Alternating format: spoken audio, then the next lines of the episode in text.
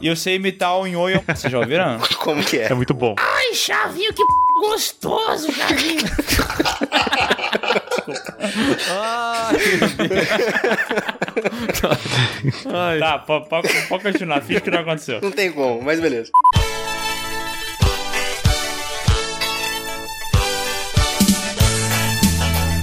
Pessoas, sejam bem-vindos ao PeeWeeCast, o podcast do canal Piuí. Hoje é um assunto nostálgico, um assunto bonito, um assunto lindo. Cara, deixa meu coração quentinho. Chaves, e é por isso que eu trouxe o cara mais quentinho que eu conheço, Bruno Valentino. Olá, pessoas. Eu tive problemas com o microfone e aí eu já quero dizer pro Adonias que se der alguma coisa foi sem querer querendo, viu? Ah. Muito bom. Ó, e pra trazer um pouco de credibilidade aqui pro nosso podcast, eu trouxe meu querido amigo Antônio do Fórum Chaves. Pessoal, beleza? Muito prazer de estar aqui falando com vocês aí do canal Piuí. Vamos nessa e sigam-nos os bons. eu trouxe também outro especialista, e eu não sei quem é mais especialista, eu não quero que é, é rixas aqui dentro do podcast, né? Mas é um cara que conhece muito também, que é o João. E aí, bom, a rixa existe faz um tempo, mas garanto, garanto que eu sei muito mais que o Antônio. Rapaz. Vambora. Vamos botar fogo na, nessa lareira. Chaves, Chaves, Chaves. Tô chegando. Chaves, Chaves,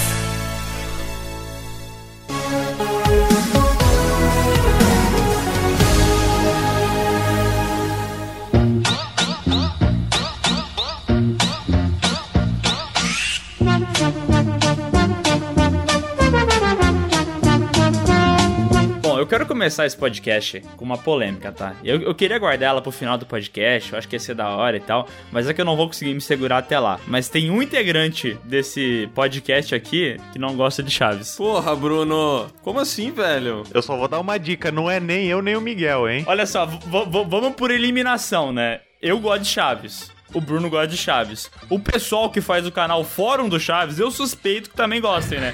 Agora, quem é que, Talvez. quem é que fica, será? Sou eu. Pronto, falei. Droga. Descobriram o meu segredo. Esse é o tal do Mula. Léo, tu quer se explicar um É, pouquinho? diz por que que tu tá errado, Léo. Cara, eu vou, vou me explicar melhor ao longo do podcast, né? Mas eu tenho um lance que, assim, tem algumas coisas na vida que eu acho que ou a gente pega elas na infância ou a gente não pega mais, sabe? E eu, por incrível que pareça, não peguei Chaves na infância. Eu assistia Chaves, porque obviamente tava passando sempre no SBT, né? Mas eu sempre acabava indo pra outra coisa, sabe? Eu acabava assistindo um desenho animado, eu ia jogar um videogame e tal. Eu não. Eu nunca fiquei, assim, muito tempo na frente da TV assistindo Chaves. Curioso que mesmo assim eu me lembro de muitas coisas de Chaves, né? Que ficaram marcadas na minha cabeça. Episódios, termos. É, eu lembro de ter tido medo. Olha que bizarro, eu não assistia Chaves, eu não assistia Chapolin, mas eu tinha medo do abominável Homem das Naves lá. Ah, sim, aquele episódio maravilhoso. Alguns o chamam de Yeti, outros o conhecem como o abominável homem das neves. A lenda diz que é um animal que tem metade animal e metade homem, e que habita nas altas montanhas de neve. E isso é muito perto daqui. Credo! É, e cara, era uma parada que me dava muito medo, assim.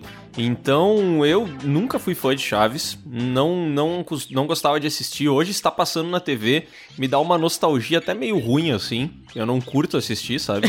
Caralho! Mas, mas é uma parada que ainda assim eu tenho muitas lembranças envolvendo Chaves, por incrível que pareça. É, e pelo jeito nenhuma delas é positiva, né? Mas mesmo assim eu gostaria de já é, colocar os nossos especialistas pra conversar sobre, porque é o seguinte: a minha pergunta é baseada nisso tudo que o Léo falou. Todo mundo assim assiste Chaves porque tem na televisão, né? Tá passando lá direto tudo mais. Alguns acabam gostando porque tem bom coração, outros não gostam, e eu não preciso dizer o que, que essa pessoa tem no lugar do coração. E daí a minha pergunta é: será que a gente acaba gostando porque passa excessivamente? Ou Chaves de fato é algo bom e é por isso que passa tanto? Caramba, que, que perguntinha difícil. O primeiro fator, acredito que pra falar, ah, Chaves é legal, Chaves não é legal, por que, que o pessoal gosta tanto, por que se perpetuou, é a tal da infância, sim. Acredito que seja a tal da infância. Por mais que o programa não tenha tido não tenha sido criado para ser infantil, era uma comédia para a família. Mas para aquela criança dos anos 80 ou, né, depois que cresceu assistindo, é o fator que fez é, ela gostar e ser sucesso. O sucesso é por isso, Uhum. pela repetição. Mas tem sim qualidade no texto. A gente admite que nem sempre é aquela coisa que fala, nossa, que maravilha de, de, de história, que maravilha de roteiro, nossa, que bacana. Tem sim alguns momentos que a gente fala, ah, isso daqui podia ser diferente. Mas tem qualidade, mas o principal motivo do sucesso é a repetição. Olha só, cara. Que loucura, né? É porque Chaves, eu não sei em que ano foi criado, mas foi lá na década de 70, né, cara? E a gente tá em. Até 2020, isso aí tava passando no SBT, e eu acho que foi durante todos esses anos ininterruptamente, né? Me corrijam se eu estiver errado, mas acho que nunca parou de passar. É, começou em. Lá no México começou como um quadro do. que então era o programa Chespirito, lá em 1972. E virou uma série independente em 1973. Uhum. E aqui no Brasil foi che- chegar só em 1984, Uhum. quando começou a passar no SBT. E daí de lá pra cá passou ininterruptamente Chaves. Eventualmente ficava, ah, não passava todo dia, passava um horário que outro. Chapolin sim que ficou bastante tempo fora do ar, mas o Chaves 20 anos fora do ar nacionalmente. Caraca. Sério isso? Sim, teve um período que só passava em algumas capitais. Por muito tempo ficou fixo só na programação de São Paulo, ou onde não tinha programação local. Uhum. É, nacionalmente mesmo, assim, no Brasil, a última vez que, que Chapolin foi visto pelo maior número de pessoas foi lá no comecinho de 2000, 2000 até 2002, assim. Mas depois disso, ladeira abaixo. Caraca. Eu Caraca. acho que também foi quando passaram. Acho que foi quando passaram os episódios no, no dia depois da morte do Bolanhos. Ah, sim. Passou de manhã, se eu não me engano.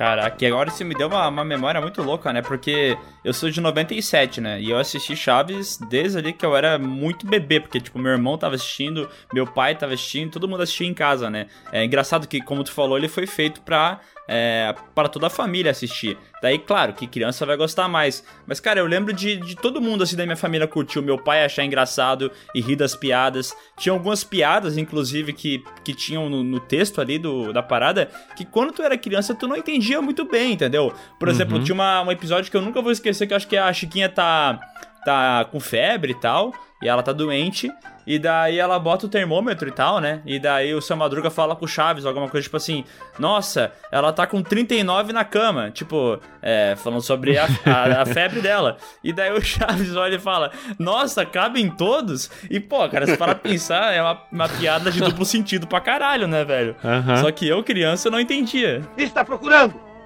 A Chiquinha. A Chiquinha! Ela não pode sair. Tá na cama com 39. Cabem todos? Safadeza oculta! Eu acho que isso da frequência é uma das coisas do sucesso do Chaves, porque tu começa a assistir quando é pequeno, tu, tu, tu acha engraçado aquelas piadas bem humor pastelão de, de comédia física, dos cacetadas do seu Madruga no Chaves, dos tapas da Dona Florinda. E quando tu vai ficando mais velho, vai entendendo o contexto e as, e as nuances do, do, do humor do X-Pirito, tu vai começando a entender, porque também Uh, tem um episódio que o seu Madruga tá doente e aí eles vão fazer um frango assado pra ele, né? e aí acho que tem uma hora que a dona Clotilde fala que, de como é que eles vão preparar o frango, enfim, né? Vamos matá-lo e arrancar as penas, né? E o seu Madruga acha que estão falando dele. E aí quando falam arrancar as penas, ele tira duas canetas do, do bolso da camiseta, assim, sabe? e eu só me dei conta e entendi essa piada porque eu já era mais velho e tava fazendo aula de espanhol e eu, e eu entendi que caneta era pena, sabe? Ah, E aí a piada ficou muito mais engraçada. Tipo aquela coisa do bolo. Aí a, tinha. Quando eles invertiam, né? Tipo, ah, aqui tem que dar o bolo, aqui tem que fazer isso, aqui tem que fazer aquilo. Aí você ia falar bolo, mas tá escrito pastel ali no barril. Que, né? É, é verdade. É. E eu, criança, sem entender o idioma, falo, caralho, mas. Nossa, que criança burra, não sabe nem escrever bolo, né, velho? E também tem umas coisas, tipo, tem uma, uma outra piada lá de um episódio da escolinha, que é quando o Nhonho lá vai falar que o. Como que é amarelo em inglês? Outro, Aham. agora que eu não me lembro. E daí fala que é amarelo em inglês é yellow. Yellow. Só que dá essa puxada aí em português, porque no espanhol é, gelo é yellow, yellow, que é muito similar com yellow. E daí depois que tu pega essas paradas também tu vai aprendendo e tu entende a semelhança. Tem várias outras dessas piadas que teve algumas adaptações. Ficaram aí, sem nenhum e- sentido. Pra ficar o mais perto possível aqui. É, umas não ficaram, outras ficaram bem complicadas. Mas Ah, até porque o pessoal o- da dublagem fez o máximo de esforço, fez um puta um trabalho muito bom É. pra É, não, foi, não foi só uma tradução, né? Foi de fato uma localização, né? Porque muitos termos foram mudados, né? Eles foram pra Acapulco. Mas eu lembro que tinha um episódio que eles falavam Guarujá, né? É, é como o Nelson Machado, o dublador do Kiko, fala. É uma autêntica versão brasileira. É. O melhor que eles podem fazer. Mas nesse caso do Guarujá era o SBT que obrigou depois e depois ficou editando pra enfiar Acapulco no lugar e ficou uma caca que, meu Deus. Tu vê, né? Hoje em dia os videogames usam localização. O Chaves fazia isso aí, ó, quantos anos antes? É, é verdade. Cara, mas quantas dublagens já teve Chaves? Teve muitas? Eu não faço nem Bom. ideia. Temos que ir cronologicamente nesse negócio porque é muita coisa. Tem a dublagem clássica, que é aquela que, bom, todo mundo gosta, todo mundo assistiu por tanto tempo. Menos o Léo. É, menos o Léo, é. O Léo é o nosso algoz aqui. A gente pode chutar ele, vai. Porque eu vou te moer na porrada. Mas basicamente, é, a- as séries chegaram num pacote sortido ali porque o SBT comprava novela. Comprava muita novela. E a Televisa, né, era parceira ali porque eles não produziam muita coisa no Brasil. O Silvio, no caso, né? Aí mandaram lá, "Ah, vê aí se vocês gostam. Aí, com muita relutância, pegaram ali uns 15, 20 episódios de cada uma das séries e dublaram como teste. Depois de muita licença foi e aprovado ali em 84, estreou. E entre 84 e 92, o mesmo elenco base, né, a maga com- do Marcelo Gastaldi, que era a voz do Chaves, dublou cerca de 200 e poucos episódios de Chaves e mais 180 quase ali do, do, do Chapolin, 160 e poucos. Ah, Caraca. Tudo isso? Só, só uma pergunta, esses 280 aí do Chaves, pelo menos tinham uns 5 que são repetidos várias vezes, né? Porque eu lembro que tinha, uma, tipo assim, o mesmo episódio com o mesmo plot que era repetido várias vezes, né? Só que com... era meio que regravado de- o episódio, né? Ele era igual, só que tu notava algumas diferenças, né? Olha, Chespirito era campeão de remake. Antes de Hollywood, né? Nossa, porque ele escrevia, ele dirigia, ele estrelava duas séries, fazia show em circo, fazia show em estádio, fora cinema que ele escrevia também, compunha, pintava. O cara falou assim: Eu não vou escrever essa semana, vou pegar um texto aqui e regravo. Gênio. Então, como não tinha tanta reprise, ah, o texto é de 75, foi a hora de 75. Ah, estamos em 78, o pessoal não lembra, vamos fazer de novo. É isso aí. Mas já aconteceu dele fazer remake três anos seguidos da mesma história. Aí você fala, pô, cara, ajuda. Tá de sacanagem, né, velho? Tu tava falando das dublagens, eu lembro que tinha um episódio da Lagartixa que o Chaves, ele tinha uma voz bem fininha. Vocês lembram disso? É o primeiro episódio exibido no Brasil. sim, eu lembro. ah, por isso É. que a voz era bem Sim. diferente. É a dublagem beta. Sim, ainda não tava bem definida ainda. Tem vários outros, tem aquele outro, tem aquele do Chapolin. Do leiteiro. Isso, tem o do leiteiro, tem o do Chapolin, aquele do cleptomaníaco, aristocratas vemos, gatunos não sabemos, Ah, sim. que era justamente nesse momento de teste, então a voz do Kiko tava mais ah, esganiçada, a voz do, do Chaves tava mais fininha, ainda chamava ali de ah, Francisquinha, o Chapolin era o polegar vermelho, O Ramon, então, né? é, então ainda tava nessa versão beta. A voz do Girafales, ela era muito diferente, né? Ela era quase a voz do Darth Vader. Não sei se vocês tinham essa impressão. Eu tinha um, ma- é, é, nessa primeira dublagem, eu tinha um puta medo do Girafales, porque ele tinha uma voz grossa, assim. Eu falava, caralho, velho, esse bicho é um vilão da, da série. Pega esse charuto. Larga esse charuto! O enfisema no, no seu professor Girafales já tava pegando essa época aí, né? Mas é que não queria que eu... esse charuto e me dê esse estilingue. Caralho, o maluco é brabo. Não, e isso é engraçado. É muito engraçado, porque, tipo, esse cara que fazia o Girafales no começo, ele fez o quê? Uns 10 episódios. Depois ele virou diretor da série, tipo, diretor de dublagem. Aí ele tinha que ser substituído pra não acumular trabalho. Aí que o dublador mais conhecido, que é o Osmiro Campos, né? Já falecido também, os dois são falecidos, Potiguara e Osmiro. É, ele assumiu e ficou até 92. Isso ainda ali em 84 teve essa troca. Bem, como eu sempre digo, a música é uma arte por excelência. Mas para poder apreciar a música, é necessário ter um bom ouvido. E ninguém sabe que tem duas Chiquinhas, por exemplo. O quê? Duas vozes da Chiquinha. Ah, tá. Pera aí, eu, eu achei que tu ia falar que tinha duas atrizes, eu ia levar um susto, cara. Achou que era Ashley e Mary Kate Olsen, né, Miguel? Troca as crianças aí. não, mas tem- a Chiquinha tem duas vozes e muita gente não, não repara nisso até hoje. Não, eu não, não sabia disso de verdade. As vozes. Eu acho que talvez a voz mais marcante que tu nota quando muda é a do, do próprio Chaves, né? do É. Chaves marca muito. Porque é aquela coisa, o SBT não dublou em ordem, né? Os episódios. Pegava em lote. Então via tudo aleatório. E ficou muita coisa sem dublar. Tipo assim, ok, o SBT dublou ali 230 e poucos episódios, né? É, de uma série, cento e tantos da outra. Mas ficou aí 150 episódios pra trás. E ainda lá na época da Maga, teve episódio que eles dublaram até três vezes, que foi aquele do Belo Adormecido.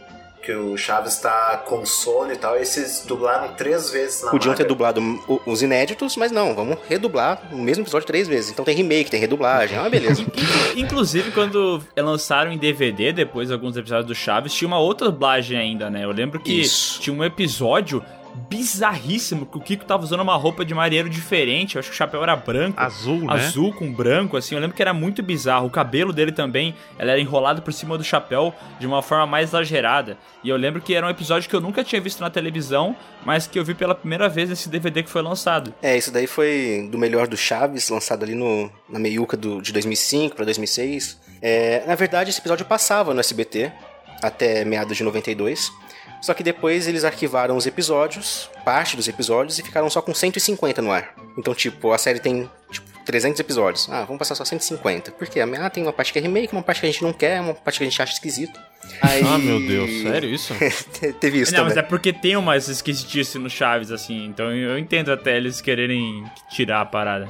Por exemplo, esse negócio dos 39 na cama. Vai que um, um pai fica meio bravo com uma Esse piada ficou no ar dessa. né? normal. Mas esse aí o Silvio Santos falou, quer saber, mano? Pode passar. É, o Silvio Santos gosta justamente é desses, né? Aham. Tinha muitos episódios que eram normais, aí o Silvio Santos falou, ah, não, esses não, velho, me Cadê dá a os que tem Ele alguma... falou, né? Maui, né? É, eu quero os que pode dar problema. É tipo isso. Ah, e pior que eles inventaram uma denominação lá que era os episódios semelhantes. Isso Foi o próprio diretor de programação que revelou ah, em 2011 no festival dos 30 anos do SBT, porque tinha o mistério dos episódios perdidos de Chaves. E daí É isso aí, cara, é verdade. Agora que eu lembrei que tinha até uma vinheta que passava de propaganda falando que ia ter episódios perdidos do Chaves. Agora que tu me falou, isso veio na minha cabeça, velho. Isso, eles fizeram um negócio lá com uma cofre do Bozo e tal, botaram até o Ivolanda na parada, um negócio muito bizarro eles dizerem que o cara lá do Murilo Fraga, da programação do SPT, dizer que eles separaram uns episódios lá que eram semelhantes e resolveram não passar mais e pronto. E foi isso aí. Não, mas é meio bizarro essa história, porque assim, só teve um motivo pra eles voltarem com esses episódios. Na época, a Televisa fez acordo com o Cartoon Network, com Netflix e tudo mais. E, tipo, tinha uns 8, 9 episódios que o SBT não passava, mas que tava no Cartoon, que tava na Netflix. O pessoal falou, opa, eita, esse negócio aí não tá na TV, mas tá aqui, como assim? Aí foi quando eles se mexeram e falaram, ah, tem que voltar com esse negócio, porque o pessoal tá pedindo, vai dar audiência, o negócio tá embaixo. Era a crise, né, da, da, da emissora ali. Aí eles se mexeram. Mas esse negócio da dublagem, o que acontece? O dublador do Chaves morreu em 95. Aí quando foi em 2005 tinha que dublar DVD. E não podia usar a mesma dublagem, que aquela dublagem é da Televisa, é do SBT e por direitos ali, ah, pagar o dublador, não pra que pagar, redublo. E teve essas mudanças, o pessoal não gostou muito. Aí em 2012 o SBT comprou é, 12 episódios pra completar saga. Sabe o Festival da Boa Vizinhança, do cão arrependido, aquela coisa toda? Aham. Aham. Volta o cão Arrependido. arrependido. aham. São quatro partes. Caraca. No Brasil só três são exibidas, eram exibidas. Ah, daí fica a lacuna e foda-se, né? É isso. Azar de quem tem toque, né? Aí eles compraram a quarta parte, mandaram dublar com outro dublador de novo, no Chaves, que é o dublador atual, e só exibiram dois anos depois, em 2014. Quando eles foram exibir, eles falaram: Ah, mas essa última parte tá com a dublagem diferente. Pô, e as outras três? Redubla com o elenco de agora. Caraca, e daí fica por isso mesmo. Não, aí o povo vai lá, assiste, ah, tá um horror, tá um lixo. Pô, cara, você, vai passar um negócio que a pessoa viu a vida inteira com outra voz. É claro que a pessoa vai estranhar, é claro que vai xingar. Aham. Mas aí ficou nisso. Ficou nisso até 2012, 2014. E só teve mais uma dublagem depois disso, pra valer mesmo. Essa dublagem eu acho que eu nunca nem ouvi depois de 2014 e tal. Qual que é essa? É a dublagem que o Grupo Globo fez. Porque em 2018, é, o Multishow comprou Chaves e Chapolin no pacote mais completo possível. Aham. Tanto é que a gente, né, o, o Fórum Chaves, ajudou ali a organizar a ordem cronológica dos episódios, a, a contratar dubladores, pra chamar todo o elenco que tá vivo de vozes de volta. Aham. E, tipo, eles não quiseram redublar a série. Eles quiseram só completar as lacunas. Então, tipo, essa dublagem de 2012 que o SBT fez foi eliminada, porque trouxeram de volta as vozes do Seu Madruga, a voz do Kiko, né? Pra manter o máximo de padrão possível. Mas, tipo, metade do elenco de vozes morreu. Então, chama a dubladora aqui, faz teste ali, pra. Né, tenta colocar a música de fundo que a dublagem tinha, porque a música de fundo da dublagem não é a mesma do original em espanhol. No Brasil era feito do zero. Ah, é? O quê? Não acredito. No Brasil era feito do zero. Caraca! Tá de sacanagem que as músicas que tinham no, no Chaves aqui no Brasil não eram as mesmas do México, velho. Nada. Aqui eles usavam uns discos ingleses, John Feed, que é um compositor, tal, de trilha infantil. Caralho! E jogavam lá e dava certo. As risadas de fundo também. As risadas de fundo, chute, passo, Os cachorros, né? Pô, os cachorros os- é uma delícia. Os cachorros gritando no inferno. Pra mim era isso, aquelas risadas lá do- das pessoas que. Hum, aquele som não pode ser risada. Mas é é justamente isso que eu ia falar, porque pra mim uma das melhores características de Chaves é justamente as musiquinhas que tocavam durante o episódio, né, cara? Tanto é que até hoje, e não é sacanagem, a gente tá, tipo, às vezes jogando COD e tal, a gente pega e coloca pra tocar no fundo, tá ligado? Que traz uma, uma nostalgia muito foda, tá ligado? Essas músicas. Aí o cara. A gente usa às vezes no Piuí, por exemplo, aquela música Pussyfoot, sabe? que ela é uma música mais engraçada e tal. A gente pega sim, e coloca sim, de back... ela dá uma jogadinha assim. Aham, a gente pega e bota de background do Piuí, aquela música Sara também.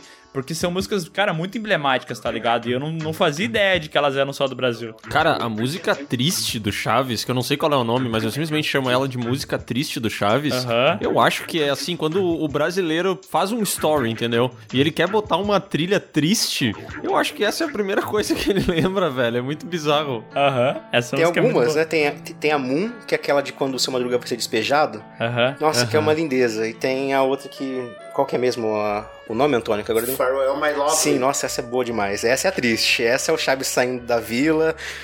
Tem uma que é bem mais. dif- que eles usavam um pouco, cara. Eu não vou lembrar. É. Essa, cara, essa era pesada, mano. Fala, caralho, realmente tá triste a situação, velho. Aí aquela cena do seu Madruga engolindo a seco. Aham. ah, o garoto tem fome, pô. Tá, Cara, e o episódio, você falando de coisa triste, né? O episódio que o Chaves é acusado de ter roubado um ferro. Ladrão! Um passar-roupa. Ladrão! Ladrãozinho. E eles começam com o ladrão, ladrãozinho. Caraca, mano, eu criança assisti isso aí e falava: Não, cara, que injustiça. Eles estão fazendo isso com o Chaves, a melhor pessoa do mundo, velho. Os caras conhecem ele há tanto tempo e, meu Deus, que é isso? Como é que pode desconfiar dele desse Eu não jeito? curtia ver esse episódio quando era criança. Era triste, né? Barra pesada. O triste é que nós já sabemos quem é o ladrãozinho. Kiko, Kiko, Kiko, vamos, vamos brincar de detetive e ladrão? Eu falei com você, vamos brincar de detetive e ladrão? Ah, Chiquinha, você brinca comigo? O que vocês têm? Ladrão! Ladrão! Ladrão! Ladrão! Ladrão! Ladrão! Ladrãozinho! Seu Ladrão! ladrão! E, e, ó, vou te falar, é remake, viu? Ah, é remake também isso? É remake. Caralho, velho. Como Essa é a assim? segunda versão. É a segunda versão. Tem uma de dois anos antes. E tem uma lá nos anos 80, que nem é dentro da série, é quando o Chaves já é quadro de outro programa de novo. E mais uma vez a mesma coisa. Mas é legal, é bem legal. É, maravilhoso, cara.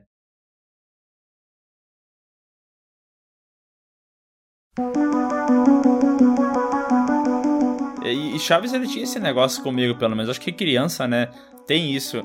Causava vários, várias emoções diferentes, porque tinha aquele episódio que eles invadiam a casa da, da, bruxa, da bruxa 71, né? E, mano, Ah, que sinistro. eu tinha um medo absurdo desse episódio, cara. Eu, eu lembro que quando eu tava sozinho em casa assistindo e começava esse episódio, eu não conseguia ver sozinho, cara. Eu tinha que trocar de canal, velho. Eu só via esse episódio. Parecia um calabouço a casa, né? Aham, tinha lá, daí tinha flutuando o gato, flutuando a vassoura. Satanás! É, você, porra, né? Ó que Satanás. nome desgraçado pra dar num bicho. É, cara, satanás. Termo leve, né? Mano, e tipo, Tranquilo, assim, suave. eu cresci num lar que era evangélico, assim, meus pais iam na igreja e tal, e eles sempre falavam sobre o demônio e tal, o satanás, e daí tinha aquela mulher na televisão falando satanás, velho, e eu, caralho, para! É você, Satanás! Misericórdia, irmão! Aí um dia eles te deram um cachorrinho e perguntaram qual vai ser o nome. Daí tu olhou e falou assim, Satanás. e teu pai falou, quê? Sai! Sai desse corpo que não te pertence. É, tem uma hora que ela tem um cachorro também. É, tem um cachorro, ela né? já teve gato, satanás, ela teve cachorro, satanás. Tu- todo animal que surge naquele negócio é satanás, você não entende. Cara, mas esse negócio de aflorar as emoções ali era muito bizarro, né? Porque tinha a- essa emoção ali voltada mais pro, pro sentimento de, do, do Chaves ladrãozinho ali, que o cara ficava se sentindo arrependido, culpado, com dó.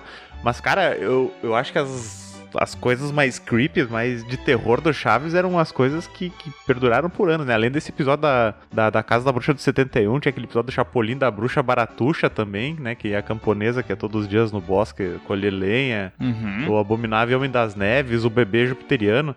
Cara, t- todos eram uns, uns monstros, entre aspas, né? Originais que davam muito cagaço. Porque, Cara. Tem o da Mansão dos Duendes também. Aham. caralho, aqueles bonequinhos lá, até hoje, quando eu vou no- nos artesanatos de praia e aparece qualquer bonequinho assim, dá um cagaço, cara. Porque é, parece invocação do mal, assim.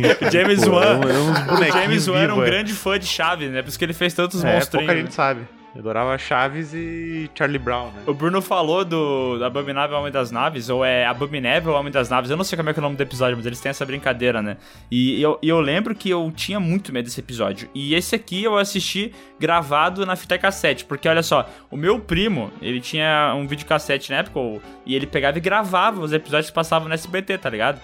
Ele gravava lá e guardava. Então, tipo assim, além de ver o que já passava na televisão, quando não passava na televisão, a gente via na fita, tá ligado? Sim, esse do Abominável Homem das Naves ali é praticamente um Enigma de Outro Mundo versão latina, né? Né? E a trilha dele também, toda a Aham. ambientação é muito é muito bom. tenso. O Tarantino se inspirou nesse episódio pra fazer o Oi- Oito Diabos depois, Com né? certeza. Sim, não, tem um outro episódio do, do, do papagaio que eles estão na cabana lá, lembra? Que é o Não tem ruga, coro velho, que te quero pra tambor. que, que é nesse esquema ali, que é de uma galera na, na, na, na cabana, que tem um assassino à solta e ninguém sabe que é, né? Aham. E aí é um clima tenso. Tinha também. falado ali da invocação do mal e que tal o episódio lá do Sinforoso? Ah, o Sinforoso dava muito medo, cara.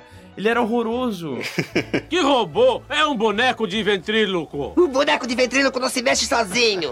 Esse também não. Eu o controlo daqui com isto, olhe. Está vendo, velho sonso? E agora eu lembrei de outro também que eu tinha medo, que era o Shirin Sherion do Diabo. Lembra disso? Sim. Caraca, eu tinha muito medo desse aí, velho. Tá, mas na opinião de vocês aí, vocês preferem o Chaves ou Chapolin?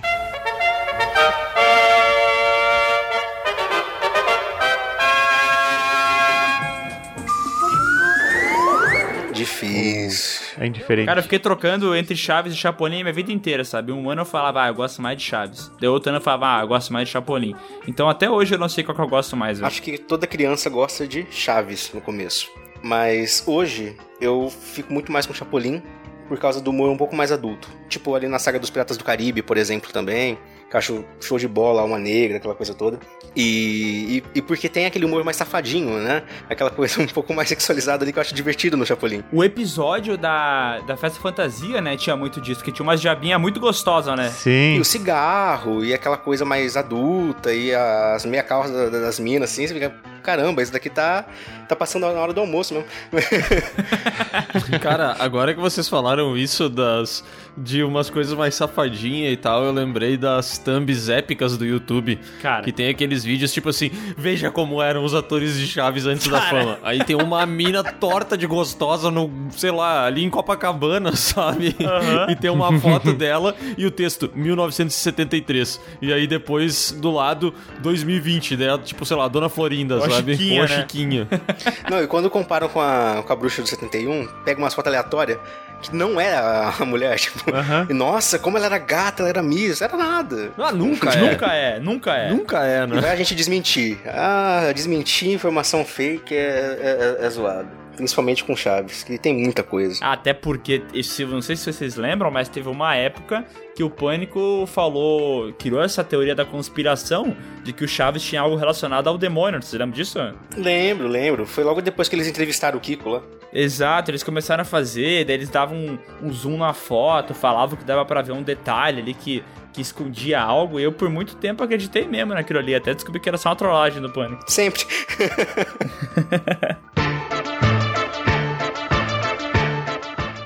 Ah, e uma das maiores lendas que, que falam aí de Chaves, e que é- ainda muita gente acredita, é aquela história de que o episódio de Acapulco foi o último com a participação do Kiko. Não foi? Não foi.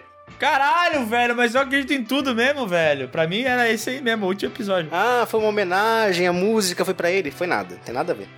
Caraca, velho. Não, esse episódio, na verdade, ele foi gravado, foi exibido em 1977. E o Kiko, ele saiu da série no final da temporada 78. O que aconteceu é que ali no finalzinho de 78 e comecinho de 79, a Televisa ela reprisou esses episódios de Acapulco. Então ali dentro ali da exibição da série ficou como o último episódio, só que exibido, mas não foi o último que ele gravou, que ele participou. E tanto que ainda hoje, quando a Televisa estava distribuindo, eles distribuíram Acapulco nessa posição aí. Então passou por muito tempo aí em emissoras do exterior, como se fosse o último mesmo. Mas não, ele ficou mais de um ano ainda gravando as séries. E depois nem ia ter como ser uma homenagem ali no final, porque ele, ele e o Bolanho saíram brigados ali. Tá, e eles brigaram por causa da Dona Florinda mesmo? Porque pra É. mim é isso aí. É, lenda urbana também. Ah, não, cara, vai tomar banho. Juro, fui enganado. 14 pessoas enganadas. O negócio é um pouco pior. O Esse negócio é um pouco podcast tá acabando com a minha vida, velho. Pro Léo tá tranquilo. Não, o Léo foda-se, né? Pra ele é bom ainda. Cara, pra mim tá tudo certo. Agora eu só vou ficar preocupado se tu me disser que o Chaves, o, o Bolanhos lá, ele realmente nunca matou uma criança, né? Que eu ouvi falar essa lenda aí também. Meu Deus.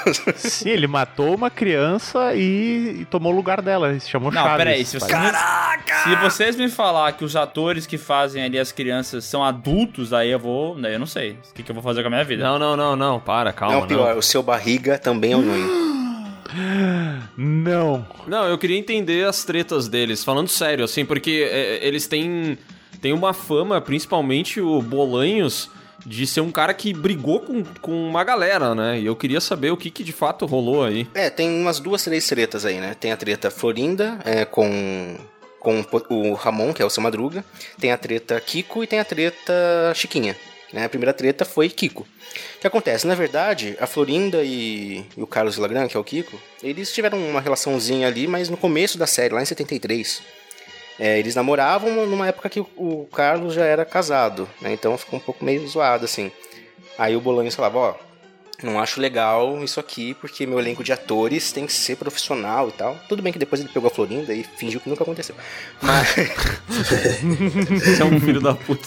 durou pouco. Escroto, raça ruim, ardiloso, filho da puta. Aí quando foi lá em 76 para 77, o, o Bolanhos ele queria lançar um, disco, né, um LP com músicas dele. Então, tipo, da, da que bonita sua roupa, né, que bonita a vecindade lá em espanhol, música do Chapolin, música dos personagens, de modo geral.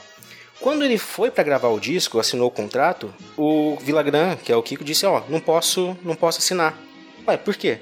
Ah, porque eu assinei com uma outra gravadora, eu vou fazer um disco do Kiko. Ele, mas, mas como assim? O personagem é meu, eu que criei, eu sou roteirista, eu tenho propriedade do, do personagem. É, mas eu vou fazer um disco à parte que eles me chamaram, pagaram bem, posso? Pode. Só que aí o, o Kiko não tá no disco. Já foi a primeira treta. E a verdade é que o Kiko ali era, se sentia um pouco estrela. Tanto é que quando você vê a entrevista do, dele hoje em dia e tal, ele fala: Ah, porque o Kiko ficou muito maior que o Chaves. Cara, me fala quantos programas do Kiko fizeram sucesso depois de Chaves? A única coisa conhecida do Kiko depois que ele saiu do Chaves é aquele episódio dele dançando lá na. no- numa mercenaria, sei lá, numa lojinha. É, e com- dançando com funk, Madruga. geralmente. É, isso É aí. 10 anos depois. E o circo, né, também. Teve o circo também que percorreu o Brasil com Kiko Fake, não Teve foi? isso e tem a turnê dele que ele se despede todo ano, né? É. É tipo o Armandinho, né? Todo ano ele tá se aposentando. Vocês conhecem o É Armandinho. tipo o Túlio dizendo que vai se aposentar do futebol. Amo também. muito o Brasil. Ah, e cara, essa imitação que eu acho que é o Nabote que faz. Ele faz bem pra do, caramba. do, é do cara do ator que faz o Kiko, que é, o- é Edgar o nome dele, né? É, do Kiko é Carlos Villagrán. Edgar é o seu barriga. É, e daí ele faz que a eles imitação. sacaram do programa, né? É, cara, eu acho tão maravilhoso, velho. E Kiko ficou mais grande que, que próprio Chaves, né? Me gusta muito o Brasil. Muito obrigado a você de todo o meu coração. Não, e o filho dele chama Edson Arantes do Nascimento Pelé. Tipo, é uma coisa insana. É sério? Ele Sério realmente isso? ama o Brasil, nesse nível. Ah, não é possível, cara. Ele cobriu a Copa de 70 quando era fotógrafo, e tipo, antes de Chaves e tal. Então ele realmente ama o Brasil. Mas, enfim, aí quando, tipo, dois anos depois, ali em 78, Ele chega no final do, do ano ali, depois de gravar um filme, que é o El Chanfle, que no Brasil a dublagem colocou como ah, o filme do Pelé, porque era um filme de futebol. É, ele fala, olha, Chespirito, eu quero fazer um programa do Kiko. Posso? Aí ele, olha, é, é difícil, mas tá. Aí tava preparando as coisas e tal, a Televisa negou porque o presidente da Televisa na época falou assim, pô, é uma trairagem, vai sair da série pra fazer um negócio à parte que não vai dar bom. Uhum. Porque- até porque o, o velho, né, que eu falo, o X-Espírito não ia escrever mais um programa. Aí ele fala, ah, então, bom, eu recebi uma proposta, vou sair, vou pra, pra Venezuela e tal, fazer um programa. Aí ele fala, ok, mas lembre-se, o Kiko é meu. Aí, né, fica aquela coisa, bom, não é seu porque as bochechas são minhas. Aí ele sai. Sai e só volta a falar com ele numa única vez lá em 2000, numa homenagem. Caralho! Faz tempo. Que eles se abraçaram e depois. No dia seguinte já tava de novo o Carlos falando mal do, do, do Bolanhos. Aí você fica, pô, o cara passa 30 20 anos falando mal do cara, depois, um dia depois de reencontrar, volta a falar mal. Caraca. Caralho. E eu sempre achei que o Roberto Bolanes que era o, o cuzão da história. Eu também. Eu também, sempre pensei isso. Que é, é bem curioso, né? Porque às vezes as pessoas também, elas olham tipo... Ah, elas sabem que tem bastante briga interna no Piuí, né? E geralmente elas acham que, que sou eu o cuzão da história e tal. E, enfim, né? A verdade, às vezes, é- ela é muito louca, sabe? Ela é muito diferente do que todo mundo imagina. Eu, eu né? acho que eles até fazem associação com a turma do Didi também, né? Porque é a mesma treta, né? Os caras racharam o elenco lá, o Didi, que daí nesse caso foi o escroto, né? Então eu acho que eu entendo o pessoal sempre tentar é, defender o lado mais, entre aspas, oprimido, entendeu? O cara que foi embora e tal. Ah, se ele foi embora, ele teve motivo e tal. Pior que é. Então, eu acho que eu consigo entender. Tá errado isso, né? Se tem problema, tem que resolver na porrada, por exemplo. Eu e o Miguel, a gente já, já se bateu, fez as pazes e agora tá tudo bem, né? É verdade, depois que tu me dá um soco no maxilar e eu não mastigo direito, pô, só lembro bem de ti. Não, você, você que deu queixadas na, no- na mão dele. É isso aí. Falando em soco, Vai, ó, mais uma referência. me lembrou aquele efeito de, de, de pancada que tem, que é o toing! É, cara, e- esse barulho, toing!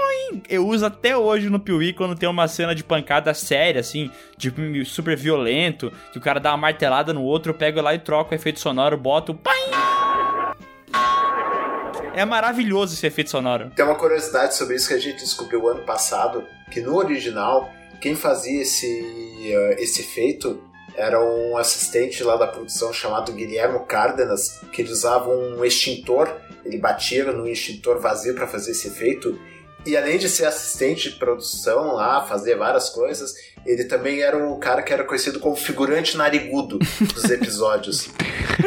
que ele aparecia em vários episódios e geralmente com alguma piada relacionada ao nariz dele. Ah, o cara que pega a mala do Chaves em Acapulco. É ele. Caraca, ah, mas daí, tu tá, daí tá muito específico pra mim, cara. E a gente encontrou um cara que é o filho dele e contou umas muitas curiosidades lá da produção. Tipo, ele fazia as roupas do elenco, ele costurava, remendava, era da hora. Caralho, velho. Pô, é isso que é da hora do Chaves, né? Porque é uma parada que tomou proporção, tipo, global, pra ser sincero. E claro que talvez um, é, nos Estados Unidos ninguém assiste, mas aqui na América, pe- pelo menos, todo mundo assistiu. Foi um sucesso absurdo. Aqui no Brasil, passou até dois anos atrás. E era um bagulho bem homemade, né? Várias, várias pessoas tinham várias funções lá dentro. Era um bagulho feito com orçamento de pinga, né? Isso é muito louco, velho. É, claro que depois, né, pô, o X-Espírito ficou com a grana ali alta, né? Só ele. Ah, depois sim, né? É, só um comentário desse, desse lance que o, que o Miguel falou aí, de ser uma parada bem homemade e tal, é que tinha um negócio que funcionava ou não, né? Eu não gostava, mas eu sei que quem é fã sempre gostou muito do, do- dos roteiros, da repetição das piadas, sabe? Das, das marcas registradas de cada personagem e tal. E aí, quando o cara faz tipo o Kiko, que ele vaza, e o outro fica meio puto do tipo, porra, meu, isso aqui faz parte do show, tá ligado? Cara, eu não consigo dar razão, eu não consigo achar que o cara que saiu e decidiu abrir um programa só dele, ele tá com razão, sabe? Não consigo, velho. É porque ele tem a cara, mas não tem o texto. É, e tipo assim, porra, ele tava todo inserido dentro de um contexto ali, sabe? Ele era uma peça que foi colocada ali. Tipo, tudo bem ele não querer mais fazer aquilo, mas ele não querer mais fazer aquilo e tirar uma parte pra destrinchar em outra coisa que vai ser só dele, porra, eu acho muita sacanagem, velho. É, é, é zoado, mas é muito zoado. Eu acho. Por isso que quando tu for fazer isso aí no futuro, Léo, pode saber que tu vai se fuder, velho. Outra coisa que Chaves inventou foi o spin-off aí, ó. Viu? É, mas é um spin-off não, tipo, não oficial, né? Porque ele teve que mudar Mas de tem país. spin-off oficial. Tem? Como é que é? Qual que é? É o programa da Chiquinha, lá dos anos 90. Caralho, isso eu... Ah, isso eu não, Isso eu não nunca lembro. vi, velho. Eu sei que teve, mas nunca assisti. E nem passou no Brasil, nunca foi dublado, nada. né? Tem até filme da Chiquinha. Caraca, velho, que, que mundo que eu não conhecia, cara. E faz parte da treta. Isso daí é, nossa, show de bola. A Chiquinha, a Chiquinha é treta, tanto é que ela não aparecia no desenho do Chaves depois que teve, né? E nem aparece porque a personagem é dela. Olha que loucura. É, teve uma situação aí porque a, a Chiquinha, ela resolveu, ela, ela foi lá no lugar que faz o registro de personagem, de marca e tal, lá no México, e ela viu que por acaso não estava registrado a Chiquinha ali no nome do Bolanhos porque não tinha sido renovado ali, porque tinha uma renovação de tempos e tempos, e daí ela aproveitou disso, ah, vou colocar no meu nome, e assim ficou. Teve uma briga na justiça entre ela e o Bolanhos, ela ganhou o direito, e daí por isso ela virou a dona da Chiquinha e daí o grupo X-Espírito depois, Televisa para não pagar os direitos, resolveu não colocar a Chiquinha no desenho nem em nenhum produto oficial mais, com exceção que teve em 2019, que foi o musical do Chaves lá em São Paulo, que daí eles fizeram uma negociação direto com a Chiquinha também, e aí pode ter a Chiquinha junto no mesmo produto, mas fora isso, não tem Chiquinha em mais nada hoje em dia. Caraca, a galera realmente na mãozona, né? Viram que o programa tava dando dinheiro, tava dando certo, e falaram, eu quero uma fatia maior disso aqui, né? Tá, mas aí deixa eu fazer uma pergunta. Tipo assim, na, na turma do Didi, nos Trapalhões, deu muito problema, porque reza a lenda, o Didi ficava com toda a grana, né? E no caso do, do Chaves, como é que funcionava? Também era o Bolanhos que, que detinha praticamente tudo? Como que ficou essa questão? É um, é um misto aí, né? Porque assim, a Televisa é emissora. Então, tipo assim, a grana de distribuição de episódios e tal é deles. Mas os royalties pelo roteiro, pela direção e pela criação de personagens e explorar produto, tipo chinelo, camiseta, enfim, licenciado. Aí é- era do, do Chespirito. E, tipo, as coisas só se separaram mesmo ali em 2011, 2012, quando o filho do, do, do Chespirito, né, Roberto Gomes Fernandes, ele falou assim, não, agora eu vou cuidar dos produtos mesmo, vou cuidar das marcas. Meu primo. E, e ele ficou, tipo, a Televisa ficou só com as fitas e os episódios, e produtos ficou só com, com ele cuidando e os herdeiros, né? Uhum. Mas a grana mesmo ali era bem dividida. Mas a fortuna do, do Chespirito é bacana e tal. Agora estão vendendo a mansão de 10 milhões dele lá em Cancún. Ah, eu vi isso, cara. Em Cancún ou no Guarujá? E é isso, assim, mas tipo, é, é complicado, né? Porque agora nem as- eles brigaram. Ah, né, meu Deus. passado também. Então, tipo, os herdeiros e a Televisa. Então a gente não tem a série no ar em nenhum país do mundo atualmente. Sim. Caraca, que treta, velho. Vocês estavam falando da. so- falou sobre isso ali, da série não tá passando. Isso aí foi uma lenda urbana que correu agora há pouco dizendo que não passava por causa do, do tipo de humor, né? Não, não, é, não tem nada a ver, era por causa de briga judicial. Confere? É, é, e tá fora do ar desde agosto. E deve ficar assim, sabe-se lá até quando. Então, tipo, vai fazer um ano agora que tá fora do ar. Eu não queria dizer nada, hein, mas se vocês forem na Twitch e procurarem Chaves Lives, vocês vão encontrar eles passando vários episódios em sequência. e é de graça, né? Na moral, brasileiro é um bicho filho da p. Tem, tem uma outra lenda urbana que eu queria entender como é que surgiu, que é aquela que dizia que o, o elenco do Chaves tinha morrido todo num, num acidente de avião. Como é que surgiu essa grande fake news aí? Essa o Antônio conta há muito tempo, então é, deixa pra ele. Ah, essa história aí já vem lá desde a década de 90, porque foi ali naquele comecinho da década de 90 que teve uma negociação pro elenco do Chaves vir aqui para o Brasil. Eles chegaram a ter um contrato lá para fazer uma turnê em 10 cidades do país, e até no Maracanã fazer show, ia fazer um show com dublagem em português. Mas aí o Chespirito não curtiu muito essa história de dublagem e tal, fazendo português ali e também já tava o programa ali, já estavam mais velhos e tal, então acabou que não rolou essa turnê. e daí dizem que o cara daí que ia fazer essa turnê espalhou essa história dizendo que o elenco do Chaves tinha morrido no acidente de avião. E daí, na época que não tinha internet e não tinha nada, isso espalhou com um rastilho de pólvora e muita gente acreditou. Isso foi antes ou depois dos Mamonas Assassinas? Foi antes. Caraca. Comecinho da década de 90. Engraçado. Que- Quer dizer, engraçado é. Maravilhoso, Entendo, ah, mataram né? os caras, ok. Ima- imagina o, o, o empresário ligando lá pro México. Ah, é, é o empresário brasileiro, o que que vamos dizer? Ah, diz que avião caiu, diz que avião caiu. Diz que murió. Não, mas só que o, o, o bizarro é que, tipo assim, né? é, ele não quis aceitar fazer a parada aqui tudo mais, mas ali nos anos 90 eh, tinha uns episódios onde eles estão mais velhos, não tem uma, uma parada dessa? É, é porque quando Chaves acaba em 80, a série acaba em 80, Chapolin acaba em 79, ele faz uma reformulação ali.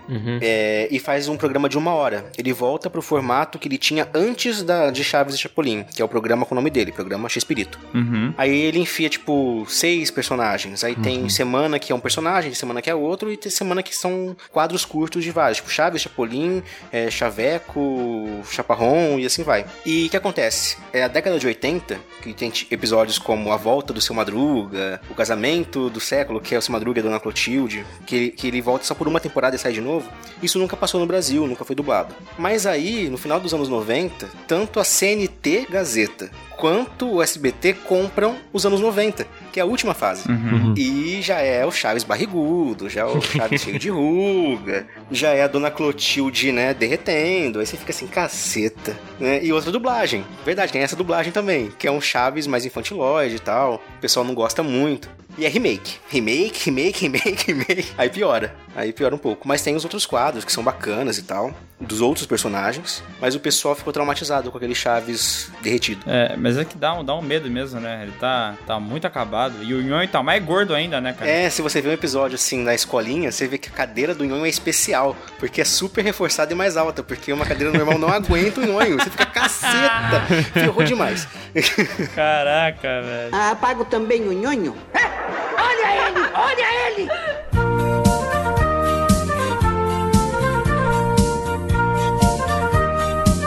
Ah, mas eu, eu, tava, eu tava pensando agora em coisas que eu- de curiosidades que eu, que eu tenho é, sobre Chaves. É, eu não tenho pra falar, eu tenho pra perguntar, tá? Porque, porque tem aquele, é, aquele episódio clássico que todo mundo fala do Shirin Shurin Funfly. Isso era da onde? Isso era do Chapolin? Isso era do Chesperito? Era, cara, porque eu, eu sei essa música, ficou conhecido, mas eu não sei de onde é que é essa parada, sabe? É do episódio da Branca de Neve, Ah. que tem aquela música. É uma palavra sabe, é uma palavra-chave que significa quem sabe. Churi churi flies. Churi churi flies. Então, qual é que é o problema? Desanimado pra caralho, né? Pô, Antônio, você tá cantando mesmo? Nossa. Mas é- era a música dos anões ali e tal, né? Que se você não quer responder uma pergunta, você fala Churi Churi Funflies. E não foi dublada a música. Mas no disco do Chaves que saiu no Brasil, os dubladores fizeram com os personagens do Chaves. Aí era a Vila falando Chewin Chewin Chun Klein, né? Aí o pessoal vendo o episódio no Chapolin, mas na- no, no disco, lá no, no LP que saiu na época, era, era, era a turminha do Chaves. Aí, ó, que Mas esse era o episódio do Chapolin, Chapolin, então, né? Ele era, um- isso. ele, ele era maior, né? Tipo, Era uma tinha- saga, né? tinha três partes. Ah, Ah, a terceira, aliás, estreou em 2018, porque o SBT também não comprou na época. Caraca. Pô, a gente via o negócio despassado, né? Não tinha sequência nenhuma, né? Uma hora tava Kiko, outra hora não tava o Kiko, daí, tipo, tinha uns 3, 4 episódios que o Kiko não aparecia, depois ele voltava. Tinha, eu sei que tem um lance, eu não lembro de cor como é que é o esquema, mas os episódios onde tem o restaurante e não tem um tal, tal personagem, não é um negócio assim? Nem Kiko nem Madruga, que é da última temporada de Chaves. E daí não tem essa galera toda. É, você vê o último episódio de Chaves, é aquele da máquina de lavar. Que a dona Florinda compra e tem os roletes, aí, tipo, até a caneca de café passa nos roletes. Cara, não tem o seu Madruga nesse? Você vê que só tem o Girafales, a Dona Neves, que entrou pra substituir ali o seu Madruga pra cuidar da Chiquinha. É, tem o Jaiminho Carteiro, né, que foi enfiado depois ali também. E as crianças, né? O Nhonho passou a, a aparecer mais, a Pops a- passou a aparecer mais pra fazer as vezes do Kiko ali.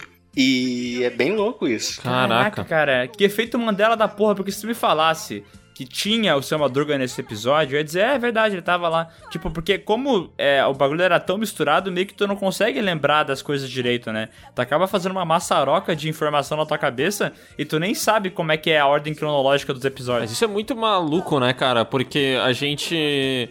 A gente tem coisas que a gente assistia quando era crianças. Esses tempos eu e o Miguel, a gente tava gravando um vídeo do Piuí, velho. E a gente descobriu que Mr. Bean teve 14 ou 15 episódios, eu acho. Aham. Cara, Só. a nossa mente explodiu, velho. Como assim Mr. Bean teve 15 episódios, cara? Que isso, velho?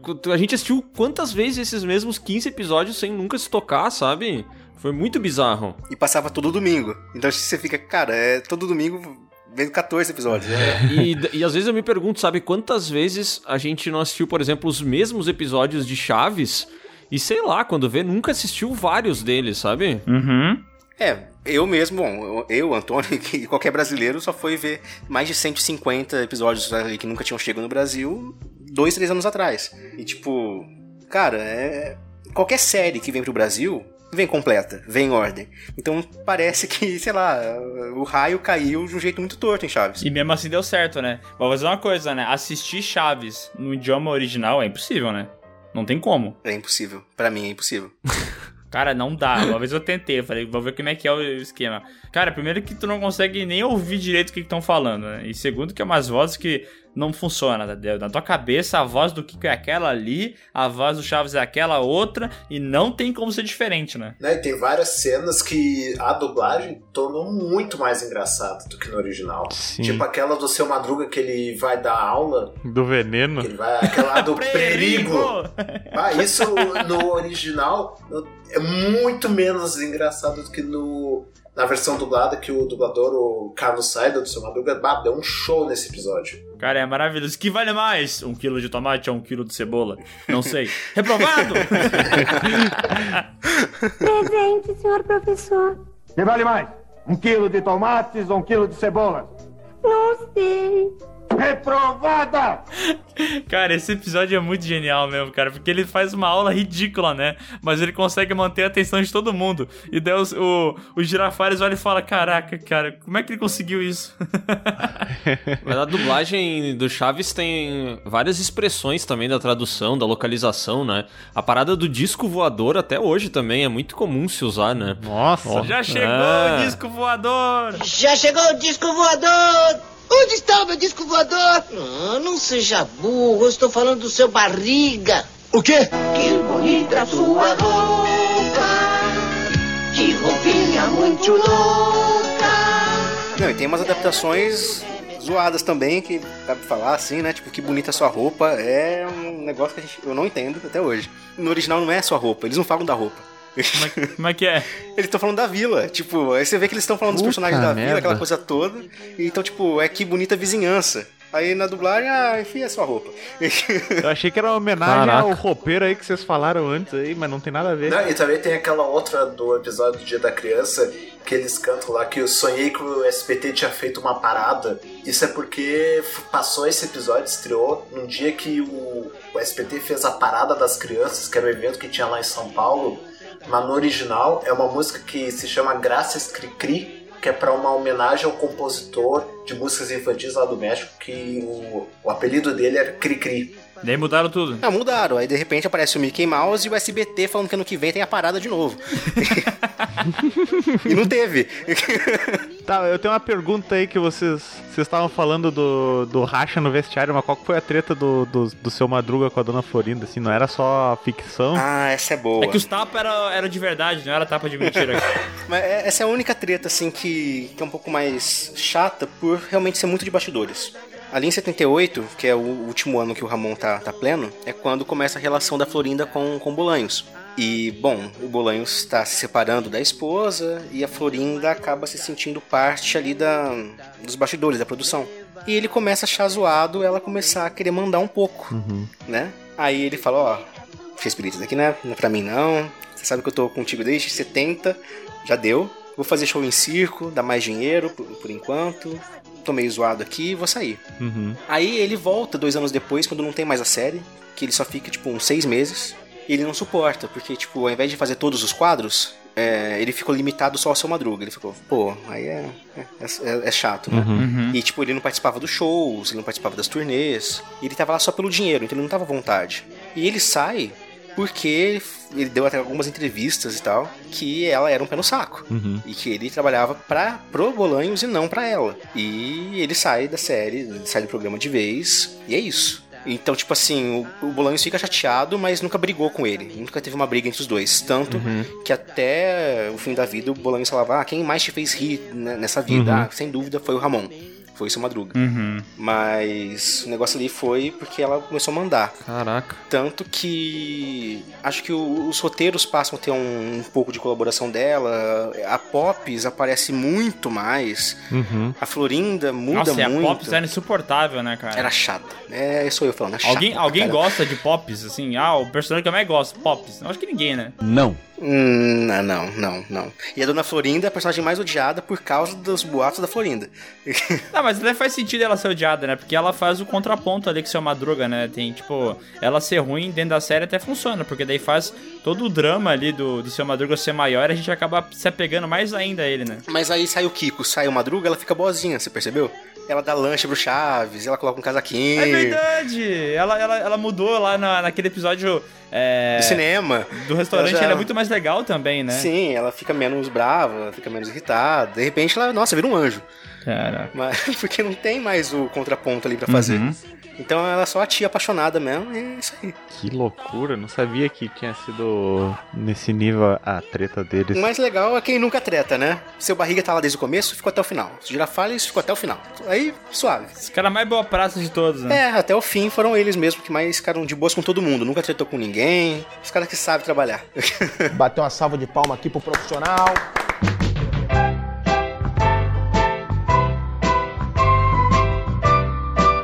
Cara, deixa eu perguntar uma parada pra vocês, porque a gente tá comentando aqui que, pô, tem um monte de coisa que se fala até hoje, é, sabe, que bonita sua roupa, é não sei o que, é aquilo, é isso. Mas assim, Chaves já vai fechar aí um ano, pelo que eu entendi, sem passar na TV, né? E eu e o Miguel, a gente teve uma conversa sobre Chaves e, e a relevância do assunto, e eu queria entender, assim, é, a opinião e a visão de vocês sobre, sobre a seguinte questão: Chaves tem conquistado novas audiências ou não? Acho que o Antônio pode falar mais sobre isso, porque todo ano a gente faz uma pesquisa também, a gente se envolve tanto no antigo fórum que. Ô, louco! Que isso, cara? Isso aqui é jornalismo. Nós estamos falando com o IBGE, né, velho? o Antônio é jornalista. Que é jornalismo verdade. o Antônio é jornalista, eu sou publicitário, aí nisso tudo a gente acaba pensando em algumas coisas também pro nosso conteúdo. Então, tipo assim. Aí a gente se envolve com as paradas oficiais que rolam aí. Então a gente tá muito ligado aí nesse, nesses processos, nesses panoramas. E o que a gente vê é que continua relevante.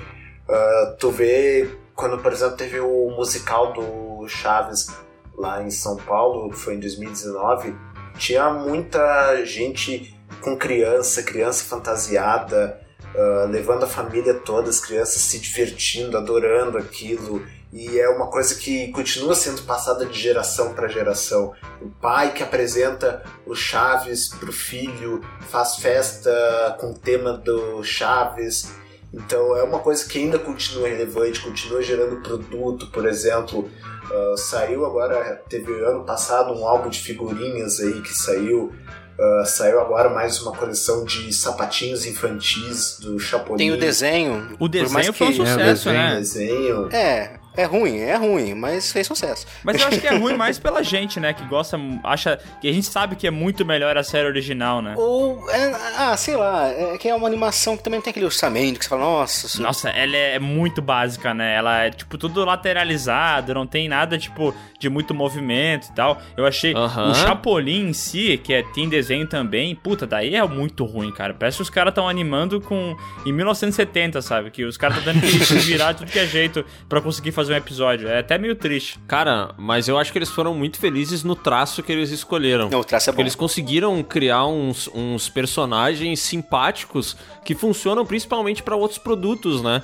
Tanto que tu vê bonequinho, figura do Chaves e tal, são umas coisas legais, assim, sabe? Eu acho que eles escolheram muito bem o traço do desenho. Mas ó que louco, falando da equipe do fórum, por exemplo. A equipe hoje que administra o fórum tem 11 pessoas. É, o nosso colega mais velho é, tem, tipo, um pouco mais de 40. Uhum. O Antônio tá na casa dos 30 aí. Eu tô nos 22. E o nosso colega mais. O caçula nosso, assim, tem 16. Então, tipo, é o pessoal que atravessa aí as décadas e chega e soma. E a gente tem hora que tem que pensar um pouco no que fala também, porque, pô, aparece uma criança de 11 anos na nossa página. Não dá pra, pra falar de igual pra igual. A gente tem que. A gente tem nosso papel de fã e nosso papel de também valorizar um legado. Aham. Então é, é duplicado o negócio. E- mas uma, uma coisa, tipo, é, talvez o que aconteça, ainda mais porque saiu da televisão aberta, saiu do Netflix, tá tipo. Nem sabe onde assistir Chaves agora, né? Pode acontecer que, que Chaves vira um bagulho de nicho, realmente, né? O pai que adorava na infância Chaves vai querer mostrar pro filho, entendeu? E tipo, talvez ele vai querer passar essa parada, mas não seja uma parada a nível nacional como já foi no passado, né? É, o tal do Jaspion, né? Sei lá, 3 é demais. É aquela coisa que fica num, num momento ali e para. Nossa função é meio que evitar isso. Vocês são tipo os Vingadores do Chaves. É tipo isso. Juntar joias e falar assim, cara, tem que salvar essa linha do tempo aqui porque ninguém tá fazendo nada. Cara, eu vou falar uma coisa de verdade, tá? Eu, pode ser que eu tô falando isso aí porque eu assisti quando eu era criança, porque eu tenho uma puta ligação emocional com o Chaves, porque eu assistia direto, sempre que passava, eu esperava começar o bagulho, corria pra frente da televisão, tomava um Nescau e assistia muito feliz, tá ligado? E eu lembro da- dessas palavras até hoje, é um, é um negócio que, que eu vou carregar pra sempre, sabe? Essas memórias deles comendo um pirulito gigante e eu me perguntando por que, que eu nunca encontro esse pirulito é, no mercado, por que, que aqui na- no meu mercado é tudo pequenininho, ou deles indo pra Acapulco, ou episódio aterrorizante. É uma parada que eu realmente vou guardar é, dentro de mim pra sempre. E, e, tipo assim, mesmo tendo isso, esses tempos eu fui reassistir o, o Chaves pra. Justamente porque a gente ia fazer esse episódio especial, né? E eu falei, ah, vou pegar uns cinco é, episódios pra assistir aqui em sequência, que é o que meu tempo me permite, pra ver como é que é o texto, né? Pra ver se era uma parada muito idiota e eu só gostava porque eu era criança. E eu posso estar errado no que eu, tô- no que eu vou dizer, mas eu acho que, que ele funciona de verdade, cara. Um bagulho que é um texto engraçado, uma piada às vezes de subversão, de uma parada que tu não espera, um texto inteligente. Tem o, o- o lance do humor físico, da pancada, escorregar, de grudar a bunda na cola, quente na cadeira. Eu sei que isso tem também, mas tem muito negócio de texto que eu acho muito legal e também de formar caráter, tá ligado? Porque esse episódio que a gente falou sobre o Chaves ser ladrão é muito triste e tudo mais, mas porra, isso forma caráter, tá ligado? Total. Tu vê um bagulho desse, daí tu entende que tu não pode ser ladrão, porque senão todo mundo vai em volta te olhar e falar ladrão, e tu não quer que isso aconteça contigo, né? E o ladrão se arrepende, então é legal é, mesmo. É, e tem toda a curva dramática, tem o, o personagem que aprende uma parada, tem episódios onde a, a Dona Florinda é uma escrota, mas, pô, depois ela vê o seu Madruga vendendo a parada, e ela fala, é, ele realmente é uma pessoa de bom coração, né? Viu o Chaves comer todos os churros, e mesmo assim ele foi lá e defendeu o cara. Então, tipo assim, nessa questão de formar caráter, eu acho muito foda, Chaves, até hoje, sabe? Cara, mas o, o Bolanhos, ele é, ele é um roteirista bom, né? Eu acho que ele consegue mesclar todas essas emoções que a gente comentou antes e, e dizer, né, que X-Pirito é pequeno Shakespeare, né? No, no- no- Isso mesmo. no espanhol do México.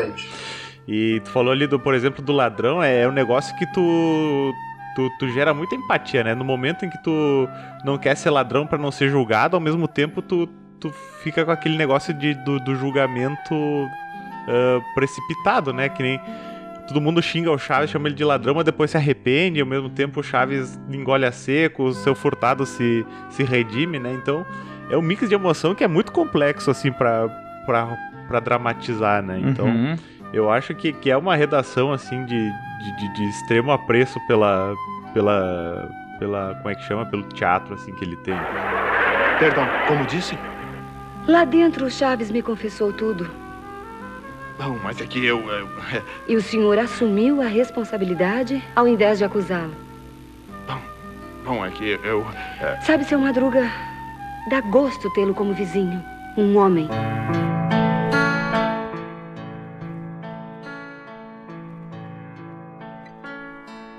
É, tu vê que ele é um cara apaixonado pra caralho, né? Obviamente, Aham. a inspiração número um dele, é, do, do Chespirito, é de fato o Chaplin, né? Tu, tu vê isso. Ele, inclusive, repete algum do- alguns trejeitos do Chaplin. Aham. Então, eu acho que é muito legal ver que ele é um cara meio apaixonado pelo que ele faz, né? Tipo...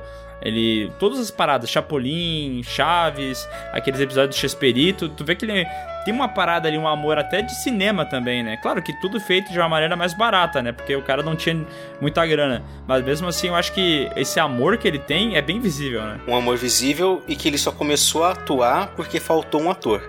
Então, tipo, se ele fosse escolher, ele seria só roteirista. Caraca, que e massa. acho que tem dois momentos nessa questão da, da emoção e do caráter. Um é do aniversário do Kiko. É, depois que o Chaves sai do aniversário do Kiko com um monte de sanduíches, Aham. ele senta na escada e compartilha com o seu Madruga os lanches, que tem um refresco pra compartilhar com ele. Isso me pega muito, Uhum. muito assertivamente ali. Bah, eu lembrei disso aqui, cheguei a arrepiar, cara. Eu lembrei disso E aqui. um velho. outro momento é no episódio Recordações, que é quando o seu barriga vai mesmo expulsar o seu Madruga Chiquinha. Ah, E tá vendo o álbum ali no final do episódio e ele fala: Pô, seu Madruga, você lutou boxe e tal, você me fez ganhar muito dinheiro que eu postei aqui nessa, nessa luta. Aham. E fica, fica bem, seu Madruga, tá, tá perdoado, pode ficar. E o Girafales ouvindo aquilo, aí o seu barriga sai pela porta. O Girafales fala: "Ah, Seu barriga, não entendi. Você falou uma vez que, que nunca postou em nada nessa vida. Aí seu barriga fala: É, eu realmente nunca postei em nada. Mas se essa gente sair daqui, vão viver onde? Aí o episódio acaba. Pô, é muito louco. Porra, eu lembro disso, velho. Que loucura, cara. Eu lembro disso também, cara. Puta que pariu. Caraca. Bom, mas veja bem, hein, porque eu vou avisar uma coisa, o senhor tá muito enganado. Não, não, não, não. Sim. Não. Ah, sim, sim, sim, é que eu perdi essa luta. Isso mesmo, eu vi bem o senhor e apostei no outro.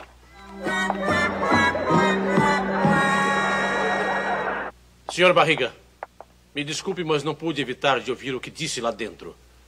E se bem me lembro, o senhor me disse uma vez que nunca na vida havia assistido a uma luta de boxe. Efetivamente, eu nunca assisti a uma luta de boxe. Mas então? Professor, se essa gente sair daqui, onde vão viver?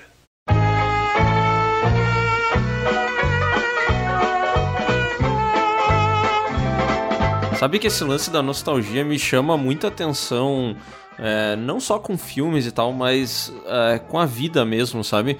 Porque eu acho que tem coisas que a gente vive, principalmente momentos felizes, que eles ficam marcados na gente porque a gente não vai conseguir reviver eles, sabe? É, por exemplo, eu, quando eu era criança, eu visitava muito a minha avó.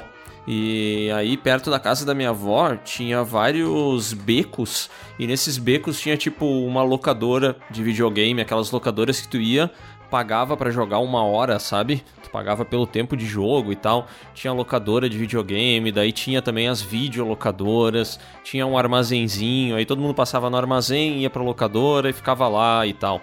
E hoje eu moro a duas quadras da casa onde a minha avó morava, né? Então eu passo direto por essa rua que tem os becos e tal. E eu já comentei umas quantas vezes com a Bruna essas histórias e são lembranças tão boas que eu guardo, sabe? E eu acho que Chaves é uma parada que, que passou tanto tempo com tanta gente e, e todas essas pessoas viveram momentos de, de felicidade tão genuína ali, uma felicidade introspectiva até, né? Que é só tu e a, e a série passando, assim.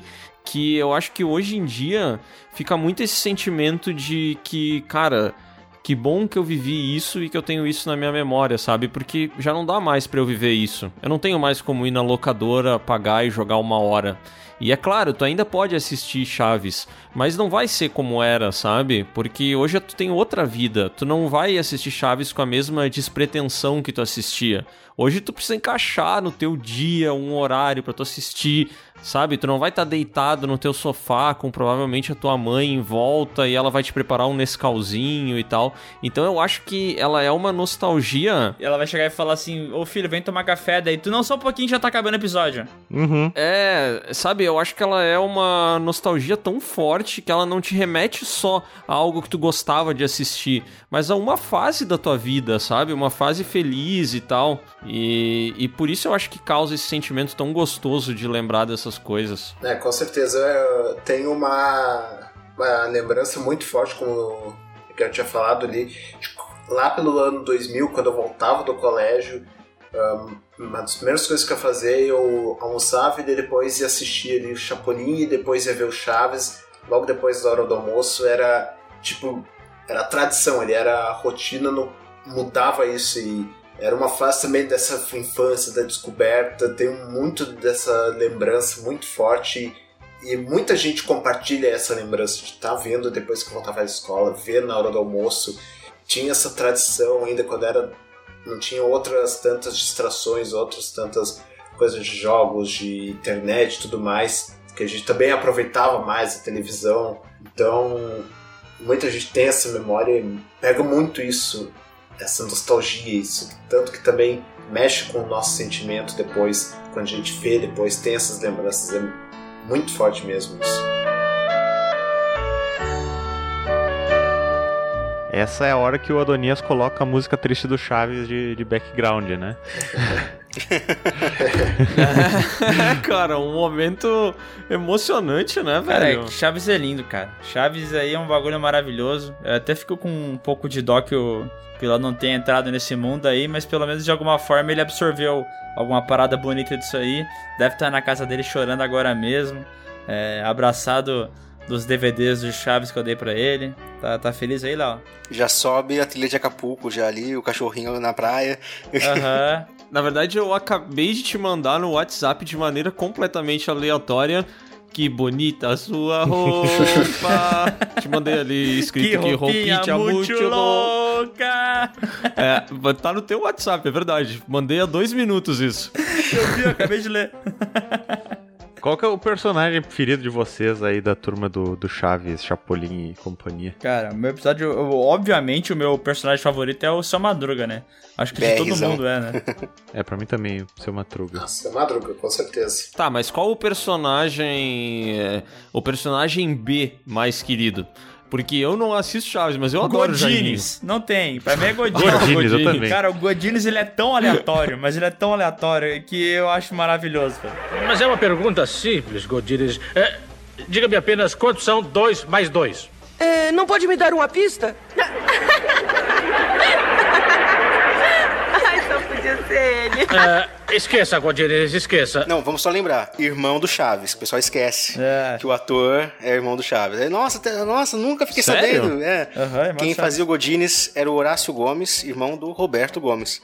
Então é, é basicamente irmão. Morto? Faleceu em 2000. Faleceu em 2000. O Léo falou morto? Caraca, quem é que tá vivo, velho? Ninguém tá vivo pra. Um tá vivo aqui, cara. Só o, o Sr. Barriga, o Edgar Vivar, a Florinda Mesa, a Dona Florinda, a, o Carlos Vilagrão. É que vaso ruim não quebra, né? Por isso que a Florinda tá viva, né? E a Maria Antonieta Delas Neves, a Chiquinha. Além da Pati, né? Que é a Ana Helena de la Macorra, tem também o seu Furtado, que era o Carequinha também, tá vivo também. É. É... O Hector Bonilha também. O Hector Bonilha tá vivo? Puta, o Hector Bonilha. Tá vivo. Foi meu nick no Mirk por anos, Hector Se Bonilha. vacinou esses dias agora. Bah. Vivaço. E Hector Bonilha era um galã, né? Ele é de fato um galã lá da televisão ou não? Era galã de novela. Por muito tempo. Ah, imaginei que, que não fosse algo inventado, né? Que eles deviam ter pegado. Era um cameo mesmo ali que ele fez e. Tem duas partes. A primeira parte é perdida. Óbvio, né? Alguma verdade que eu descobri sobre esse, nesse episódio de podcast é que eu nunca vi nada completo de Chaves, né? Sempre tem uma parte perdida. Ninguém viu. Só, só quem viveu aquela época. Mas é muito louco também, depois de muitos anos, tu fazer essas descobertas, né? Era tipo, sei lá, assistir Caverna do Dragão e um dia tu descobrir que não tem um final. Nunca foi feito, produzido um final, entendeu? Uhum. E aí tu fica tipo, caralho, passei minha vida inteira assistindo isso aí, não existe o final. Ou, porra, passei a vida inteira assistindo Chaves e perdi, sei lá, metade dos episódios, sabe? São coisas que só a internet proporciona pra gente depois de mil anos. Não, até é fã fazer, né? Episódio final e querer pensar qual que é o episódio final de verdade, como que acaba, e chama roteirista de tal lugar. Como que era? Vocês fizeram? Pensaram? Aí, não, não pensamos. Ah, mas tinha isso daqui. Ah, faz. Né? Eu, foi imagina. É tipo aquela coisa de, de livro, né? Que o que a gente não vê, a gente imagina e cria na própria cabeça. Criaram que o Chaves morreu atropelado, né? Aquela coisa toda. E não, né? Esse tem um. Agora que tu falou do Chaves atropelado, me lembrou daquele episódio lá do julgamento que o Seu Madruga e o Chaves. o Seu Madruga não. Ah. O Girafales e o Chaves se envolveram lá no acidente. E daí o, o Chaves fica falando assim: Vocês querem que eu fale mesmo quem é que eu vi olhando pra moça bonita? daí o. Super infantil, né? Claro, Chaves inocente Aham. encerra o Eu caso. acho maravilhoso isso, cara. Puta merda. Então eu atropelei o gato para desviar do homem que estava feito bocó na rua vendo a dona bonita. Digo quem era esse homem? Não, não precisa, não precisa. Não quer que eu conte Declaro quem inocente e encerro o caso. Eu queria saber quantos brasileiros foram pra Acapulco por causa de Chaves, velho. Ou pesquisaram sobre Acapulco, pelo menos, E sabe? pro Guarujá. ah! E, não, e Chaves ele virou um frisson naqueles YouTube Poop BR, né? Que é tipo, tu pegar um, um vídeo, repetir várias vezes, fazer umas edições muito malucas. Tanto é que aquele episódio de Acapulco que o Chaves cai na água, que ele fala, e eu jogo, daí ele virou, e eu Jorge. Continua a gritar desse jeito, sabe o que eu te faço? O quê? Te agarro pela cabeça, te Jorge! E eu lembro que eles usavam esse eu Jorge em tudo, velho. Tinha 300 vídeos com essa piada, tá ligado? Alguém aqui acompanhou essa época da internet? Eu lembro de ter visto vídeos com isso aí, cara. Eu Aham. não, não sei se foi um frenesi ou não, mas eu tenho na minha memória isso bem claro. Não, e tinha o. Chaves Maconheiro. O Chaves Maconheiro. Chaves Maconheiro. Nossa. Mano, Chaves Maconheiro, eu tinha naqueles celulares Nokia, tá ligado? E a gente ficava passando por infravermelho um pro outro. o Ah lá, o Madruga tá doidão, meu. Aham. E era do bem dublado pra caralho, né, velho? Sim, e tinha o Se Você é Aham. Virgem Ainda, que esse é pesadaço. esse. Caceta, esse é demais. Você é virgem ainda, virgem ainda, virgem ainda. Tá doidão de ácido, mané? Não, eu não tô não, é que eu tô vendo ali o seu Madruga doidão, viajando. Olha lá, olha lá, olha o bicho todo doidão.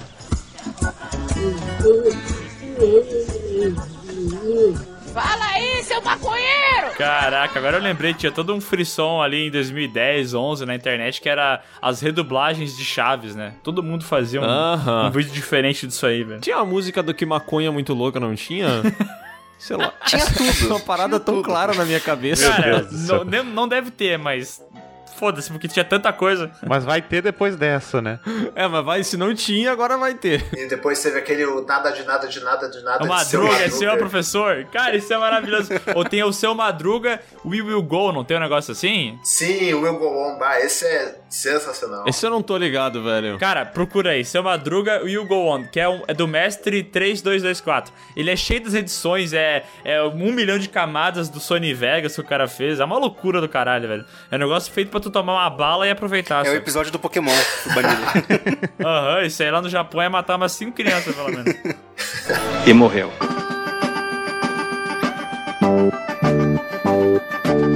Mas, cara, tava, nós falamos bastante de Chaves, né? E agora eu lembrei que, que Chapolin também era uma parada que, muito comum na minha vida. E os personagens lá do, do, do Chapolin eram maravilhosos, né? O Quase Nada, o Tripa Seca. Bah, tripa seca. Excelentes nomes, né? Eu, cara, eu não sei da onde que. Eu não sei o que, que surgiu primeiro. O apelido tripa seca ou o Chapolin com tripa seca. Porque, tipo assim, na época que eu era criança, por exemplo, eu sempre fui muito magro. Então a minha infância inteira eu ouvi pessoas me chamando de tripa seca, sabe?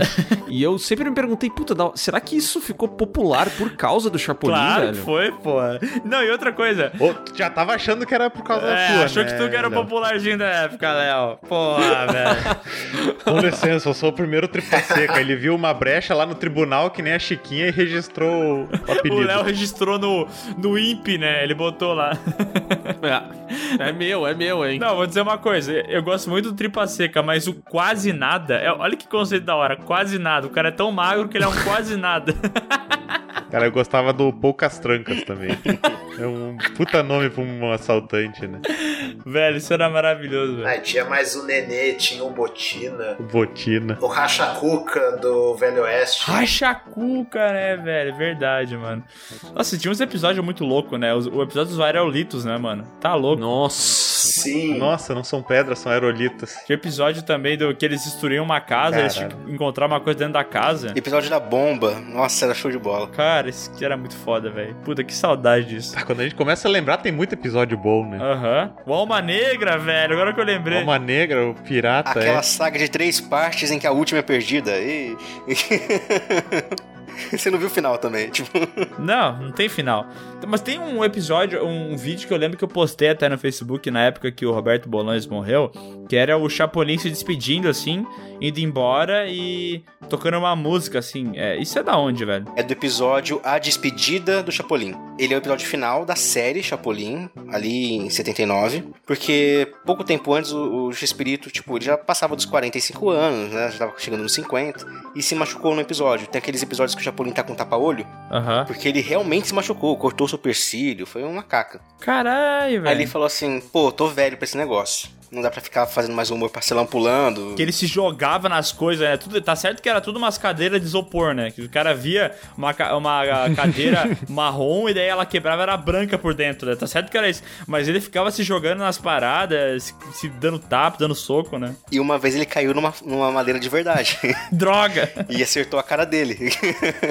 É, aí, pouco depois, ele falou assim: Não, vou criar um outro programa aqui só de 14 episódios, só pra preencher aqui o final do ano. E ano que vem eu volto com os outros personagens e vou encerrar o Chapolin. Uhum. Aí ele gravou esse episódio, que é basicamente melhores momentos da série toda. Aí ele faz essa vinheta final, agradecendo a equipe da série. E aí, tipo, tudo apaga e ele vira de costas e sai. O episódio foi dublado. O SBT não passou ele nacionalmente. Ele estreou no Brasil por um canal da Televisa, que era o TLN na TV Paga. E depois foi disponibilizado também em streaming, o Multishow passou. E o SBT só foi passar ele, se não me engano, ano passado, né, Antônio? Em 2019. Não, 2019. Só pro Rio Grande do Sul, né? Exatamente. Passou só no Rio Grande do Sul. Só pro Rio Grande e do Sul. com uma outra coisa que a gente não sabia que existia, que só a gente descobriu porque passou aqui, que era um teaser dessa série que ia substituir o Chapolin, chamada La Chicharra. Que é uma. E foi dublado o teaser. Isso. E esse teaser, ele não. não pa... A Televisa cortou. Já não, não tá passando mais, até quando tava passando no ar, não tá mais distribuindo com esse teaser. Então a gente só foi descobrir porque passou a cópia velha que o SBT tinha. E porque passou aqui no Rio Grande do Sul. Caraca. Genial, cara. Caraca. Olha o Sul salvando o Brasil, né? Que... E essa série também nunca veio e tal. Os filmes também, só veio um filme, né, do, do, da- do elenco pro Brasil. Eu nem sabia que tinha filme, cara, pra ser sincero. Cara, mas por que que não veio, velho? Na moral, a impressão que eu tenho é que o lugar onde Chaves fez mais sucesso no mundo foi no Brasil e não veio os filmes, velho. Como assim? Não é, não é só impressão. É, no caso, veio Charrito, um herói mexicano, que é um filme de 84. Foi, quem comprou o filme no Brasil foi o Gugu, que tinha uma empresa de distribuição, e lançou em VHS. Isso ali em 92, 93, na, naquela meiuca ali. Uhum. Só que, tipo assim, o principal filme do, do Chespirito, né? O filme que fez mais sucesso, que foi por décadas e mais décadas a maior bilheteria do cinema mexicano, nunca veio pro Brasil, que é El Chanfle. Que é quando ele faz o roupeiro do time América do México. Uhum. E o elenco é o único filme que tem o elenco todo de Chaves. Então, tipo, sabe aquele episódio do cinema, no áudio original, eles estão promovendo o filme, eles estão indo ver o Chanfle, não o filme do Pelé. Quando o Chaves ou o seu Madruga, tipo, ah, o treinador do time tem a mesma cara de chimpanzé reumático. é porque no filme é ele. Então, tipo, é, e a Florinda, claro, faz o par, né, do, do cara lá, porque não tem como, tem que ser ela. E, e é um filme bem bacana, uma comédia super engraçada e tal. Uma das poucas obras, os filmes do G-Espírito são as únicas coisas que estão remasterizados, né? Então, tipo, tá em HD, é a única coisa que você vai ver em HD daquela época. Porque era película, né? Filme mesmo, não era vídeo, era fita. Uhum. Então, tipo, é algo que nunca veio, que talvez nunca venha, mas que seria, pô, show de bola. Aproveitar enquanto tem dublador vivo ainda, senão. É, daqui a pouco. Putz. Então, né?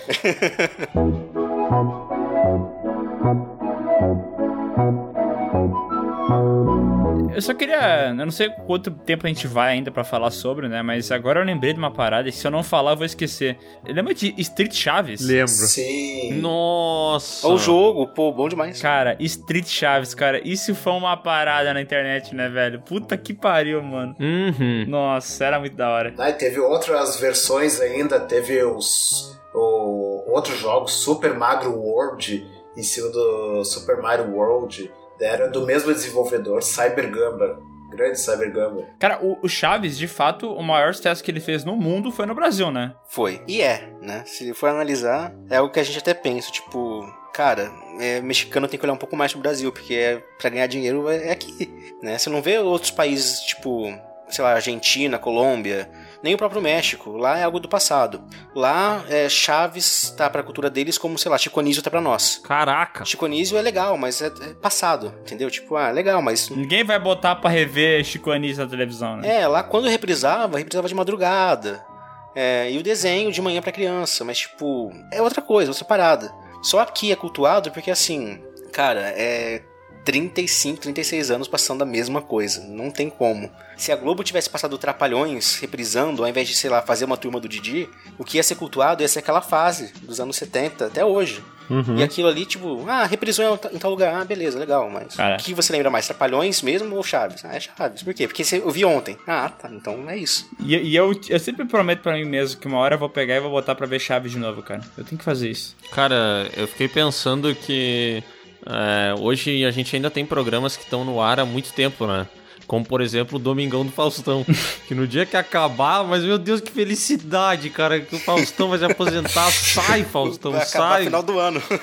É, tudo bem que ele vai ir pra Band, entendeu? Mas vai ser tipo Legendários, assim, é uma coisa que vai durar quatro anos e depois vai acabar. Não vai dar certo. Ou será que não? Cara, teve algum outro programa que ficou tanto tempo assim na TV, ininterruptamente? Silvio Santos. Na né? TV brasileira? Silvio Santos. O Silvio Santos tá aí há 60 anos, praticamente. Caraca, É, velho. Silvio Santos tá aí há muito tempo. Chaves, Silvio Santos. Fantástico também, né? É fantástico também. É, só que o, o Fantástico, como mudou bastante os apresentadores ao longo dos anos, eu acho que não cria uma coisa tão, tão intimista assim, né? Pô, mas olha o Silvio. O Silvio mandou pra cacete. Não, não, você falar que, tipo assim, beleza, Silvio Santos, o Fantástico, ele é o programa de, apresenta- de apresentação, tem todo episódio, supostamente acontece uma parada nova. Já o Chaves não, né? O Chaves são aqueles cento e tantos episódios que foram repetindo, repetindo, repetindo por tantos anos, né? Sim, sim. É, pior que a, a Praça é Nossa, eu acho que é um negócio que tá há muito tempo no ar, velho. É, mas tem, Não, epi- também. E, tem- e tem episódios novos, né? Sim, é produzido. Ah, isso é até engraçado. Quando saiu do ar a, a Chaves e Chapolin, eu achei zoado ler algumas manchetes, tipo, Chaves é cancelado, Chaves é, a- acabou o Chaves. Eu falei, pô, mas acabou faz quase 30 anos, caramba. Cha- Chaves foi cancelado tem muito tempo, amigo. é, tipo, você fica. Os caras realmente compram a ideia de que o negócio tá até hoje, né? Então. Quando tu tava falando ali do X-Pirito que ele gravou os 14 episódios finais, eu pensei ele fazendo assim, não, vamos gravar 14, eu perco 7, cria uma lenda aí, a gente repete até ficar incrustado na memória. É isso aí. Foi. Vai. O plano de ação dele era esse, né? Vamos fazer o dobrado pra perder metade e ficar repetindo até todo mundo decorar. E ajudou na mística ainda do episódio, da, de toda a série, né, cara? Claro. Isso muito com o brasileiro. O brasileiro é o, é o fã chato mesmo, que é aquele que tenta buscar tudo, informação e. Pô, a gente mandou, sei lá. é, Foi o, é o dossiê que a gente preparou há alguns anos. A gente fez assim, ó. Existem tantos episódios, existem qua- esses episódios, esse daqui a gente já tem trecho, esse daqui a gente tem foto, esse daqui a gente tem sinopse. Então, tipo assim, a gente tem certeza absoluta que de Chaves faltam 39 episódios, 40 episódios e é, cerca de 50 ali, mais ou menos 40 e poucos episódios do Chapolin. A gente sabe que é esse número. Por quê? Porque fã comprou por anos revistinha de guia de televisão lá do México dos anos 70 e foi catalogando e lendo sinopse, sabendo que dia foi exibido, em qual horário, qual episódio, qual lacuna. E tipo, foto de jornal, foto de bastidores, é um trabalho muito, muito difícil, mas que a gente fez. Esses dias, esses tempos aí, um, um, fã lá do nosso fórum, um cara que faz parte do nosso fórum, achou lá numa chamada da emissora lá da Guatemala um trecho de um segundo de um episódio do Chaves que a gente nunca tinha visto, que a gente não conhecia, mas que deu pelas características que deu pra ver ali naquela cena, deu pra identificar com um espaço vago que tinha lá da temporada de 78, do episódio que a gente desconhecia.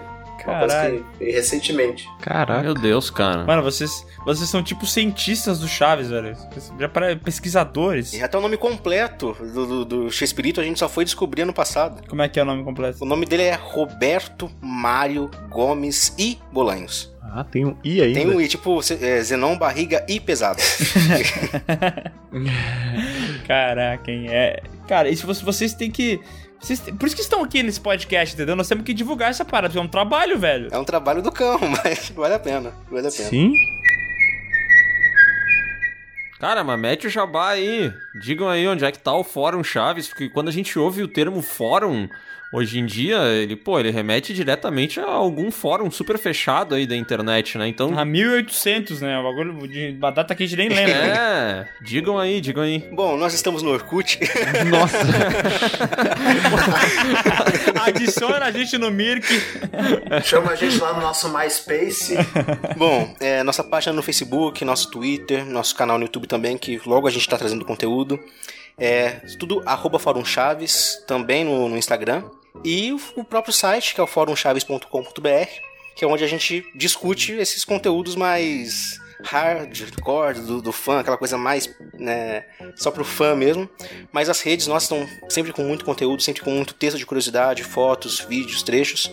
E logo logo a gente tem o nosso podcast para valer ao vivo em vídeo no YouTube. Uh, Bom demais, que viu? isso, cara. Aí sim, hein? Aí sim. Concorrência Pô, coisa linda, pesada, hein? Melhor a gente lançar esse episódio logo. Mas vai ser podcast de áudio ou podcast de vídeo? É, é um podcast em vídeo, depois a gente sobe em áudio nas plataformas. Ah, A beleza. gente começa daqui a alguns dias, então vai ser legal. Pô, Vai maravilhoso. comemorar os 50 anos de Chaves, que não são 50 anos. Tá, como assim? É porque Chaves começou em 72 como quadro, mas, bom, os donos da marca acham que é 71, então eles estão comemorando esse Ah. ano. ah, que legal. Então esse podcast chama mentira. Eu, eu achei que vocês estavam comemorando o aniversário do Chaves em si, né? Porque desde sempre ele é uma criança velha, então achei que tava Não, ele só tem 50 oito. anos de idade. Cara, um cara daquele tamanho ter 8 anos é uma sacanagem, né, velho? Aquela barba nascendo ali, caceta, aquela, aquele pelo na perna.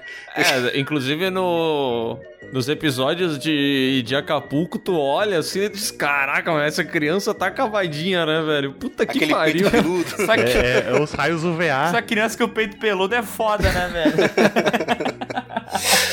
É muita testosterona, meu Deus, velho. Essa criança tem que se cuidar. Puberdade é louco.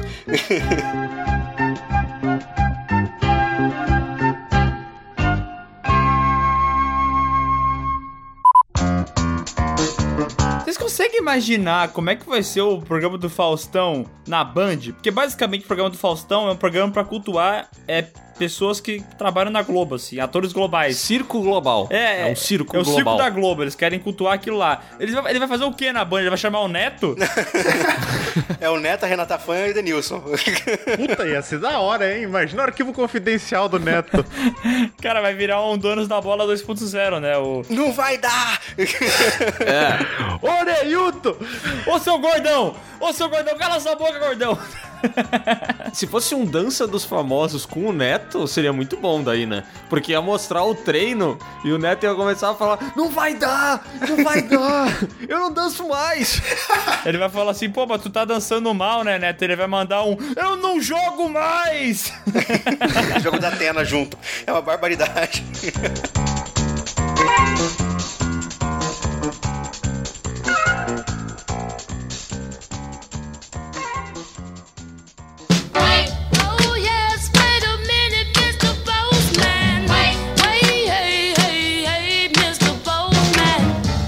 E vamos agora para mais uma leitura de e-mails que algumas pessoas gostam de chamar de a já tradicional leitura de e-mails aqui do PewCast. É né? já tradicional, exatamente. Al- Alguns falam isso, não sei quem, mas alguns falam. É. Antes de a gente começar, já quero dizer que nós temos muitas histórias de merda, tá? Aham. Agora a gente só precisa mesmo gravar esse podcast. Mas assim, o e-mail tá pura merda. É, todos os negócios são merda, merda, história de merda, cagada na rua, além de sujar A meu caixa de e-mails está cagada. É, além de sujar meu cu, também sujei minha mão. É só assim a nossa caixa de e-mail, entendeu? Aham. Então, galera, quem mandou, mandou, tá? Agora acabou, né? E vamos começar aqui com o e-mail sobre o PewCast 101 e um futuro para os filmes de zumbi. Olá, pessoas. Me chamo Gabriel e falo de Nova Serrana, Minas Gerais. Trabalho atualmente como designer gráfico. Olha aí, Miguel. Ah, meu, meu colega de profissão, né? Porque eu não tenho coragem de botar nos lugares que eu sou youtuber. Eu boto designer gráfico. Cara, empresário, Não, não, não, velho. a gente calma, abriu calma. o CNPJ, cara. Calma, cara. É porque eu tô falando do passado, quando a gente ia pra CCXP, quando a gente ia pra esses lugares assim, entendeu? Daí pe- pega e Ah. colocava é, designer gráfico. Hoje em dia, que a gente já tem empresa, daí sim. Aí, por Aham. exemplo, agora quando a gente for lá no Inteligência Limitada semana que vem, que, que eu vou botar lá? Empresário lá no hotel quando me, me entrar, entendeu? Com E se- certeza. E se tu metesse um businessman, de repente? E se fosse um I Solve Problems? Perde a noção, né? Ó, continuando aqui a mensagem do Gabriel. Em dado momento no PewCast 101 surgiu o questionamento sobre qual seria o futuro para os filmes de zumbi. Portanto, venho através destes apresentar algumas ideias que tive que poderiam render bons filmes. Caraca, Opa. o cara tá. Parece que ele tá num pitch apresentando pra nós as ideias, a gente vai aprovar ou não. É um TED Talk dele. Como dito no programa, o gênero de zumbis, com todo aquele apocalipse apresentado em obras como The Walking Dead, já está meio batido. Por isso, acho que seria uma boa aposta fazer um lance mais dramático, com um grande foco nos personagens e seus relacionamentos. Algo como os games da saga The Last of Us, onde não são necessariamente zumbis, mas é praticamente a mesma coisa. Ou até mesmo o longa Meg. E essa é a primeira sugestão dele. Cara, eu acho que eles tentam fazer isso. The Walking Dead, o zumbi é pano de fundo, né? Porque o que eles se importam é, são com os personagens, é o Daryl, é o Rick, é o Negan e tal. É isso que importa pra eles. O problema é que talvez a gente tenha essa de se desconectar dos personagens. Quem ainda gosta da, da série e assiste, porra, meu, vai super se importar quando tal personagem morrer. Mas como pra gente acabou perdendo a relevância, nem os personagens chamam atenção mais, né? É, eu acho que o Walking Dead conseguiu fazer isso por um bom tempo, né? Uhum. Só que daí eles decidiram que eles iam fazer a série pra sempre. Pra poder ter mais audiência e mais dinheiro. E aí virou uma merda. Inclusive eu tava pensando que agora o, o Castlevania acabou na Netflix, né? Aham. Eu não assisti ainda a última temporada. Muito bom, muito bom. Eu, eu vi que eles vão fazer mais umas séries aí com outros personagens sendo protagonistas e tal. E eu ainda não assisti, mas eu tô muito otimista, porque eu acho muito legal ver que parou, sabe? Chega. Tá bom? Quatro temporadas deu? E a parada do Drácula é cíclica, né? Tipo, se tu for jogar os games do, do Castlevania, né? Tu pode pegar outros períodos e depois encaixar ele lá dentro. Então, tipo, esse arco que foi estabelecido foi concluído. E muito bom. Ainda bem que fizeram isso, porque fechou bem. Assim, é, o pessoal falou muito de Invincible, aquela série animada que tinha, né? Gostei bastante também, achei muito da hora. Mas porra, mano, tem que dar uma chance pro Castlevania também, mano. Muito bem feito, uma animação bonita pra caralho e uma história assim que não é clichêzaça, sabe? Tem uns, uns subtextos legais de diálogo e tal, eu achei bem da hora. A ambientação é massa também, né? Porra, é Pra quem lindo, curte lindo, filme lindo. de horror e tal, é foda. Ó, continuando aqui, a outra abordagem que acho interessante é juntar a temática zumbis com uma história de fantasia medieval. Algo como as últimas temporadas de Game of Thrones, só que bom. Creio eu que essas duas ideias poderiam trazer algum ar novo a esse tema que já está tão saturado e render boas obras. Caraca, mas eu achei interessante isso aí que ele falou, porque eu acho que a gente viu isso no Game of Thrones e teve mais alguma obra que explorou, é, sei lá, Cavaleiros Templários contra zumbis? Cara, que, me, que eu tenha na, na memória agora, o mais próximo disso foi o Evil Dead 3. E agora tem um filme, eu não sei se tu já viu, é o novo filme da A24, é The Green Knight, o nome do filme. Uhum. E eu não sei exatamente o que, que vai ter, porque eu não fiquei nem assistindo muito trailer e tal. Eu assisti há um tempo um teaser, assim. Talvez não tenha nada de morto-vivo, nem nada parecido e tal, mas ele é meio que um, um horror e suspense que se passa na Idade Média, assim. Olha, Então, olha o que eu encontrei aqui. talvez. Ah, Série Kingdom. É uma série que é da Coreia do Sul, se passa numa época medieval e é contra zumbis. olha ali, rapaz. Mas nunca nem Parece que alguém andou assistindo Kingdom, hein? É, eu nunca nem ouvi falar dessa série, então não posso falar se ela é boa ou não. Mas a temática me chama atenção, porque aquela pegada lá do Game of Thrones, que eles tinham que caçar um. Tá, não faz sentido nenhum.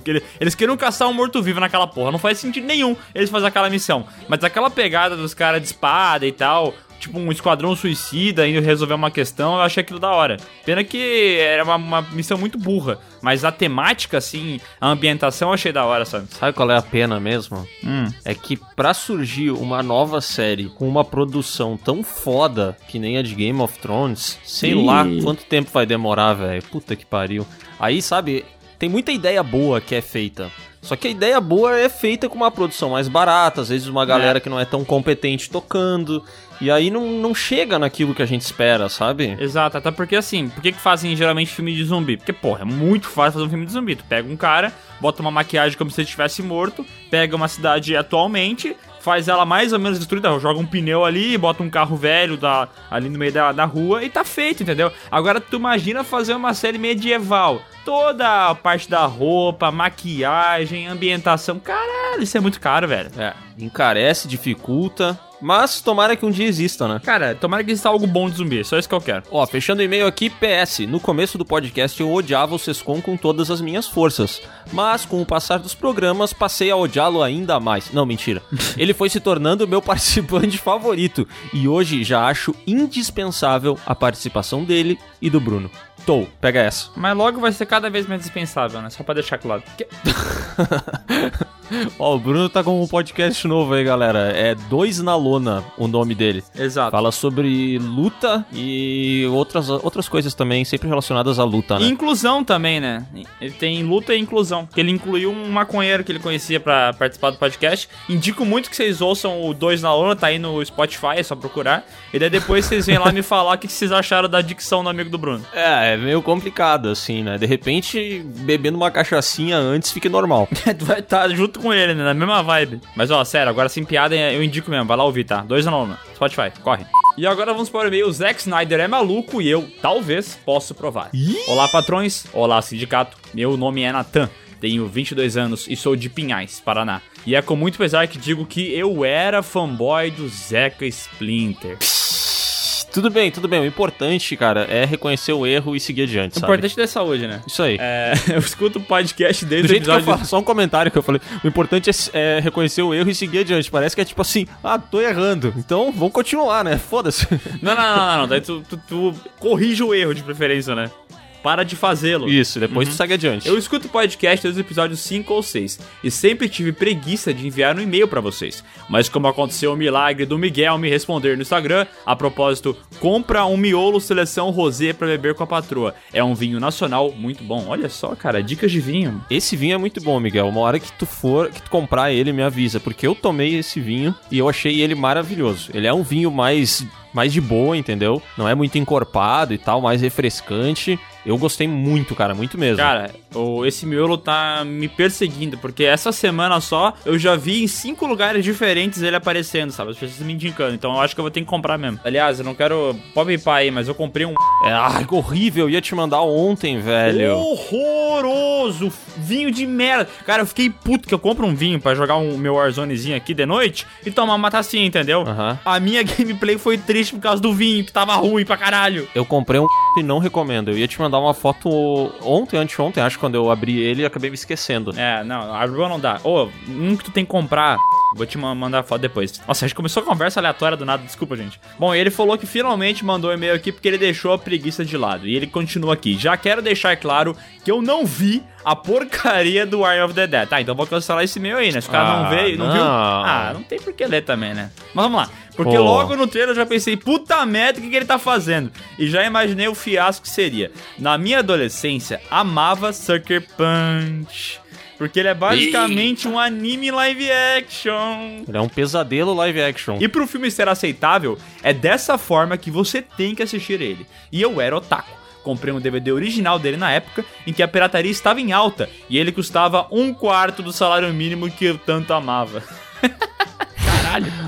Meu Deus, velho. Mas hoje em dia vejo a tristeza que aquele filme é. Eu defendi Zack Snyder por muito tempo. Hoje em dia eu vejo o quanto ele era megalomaníaco e não faz nada direito. O Watchman só é bom porque o roteiro não é dele.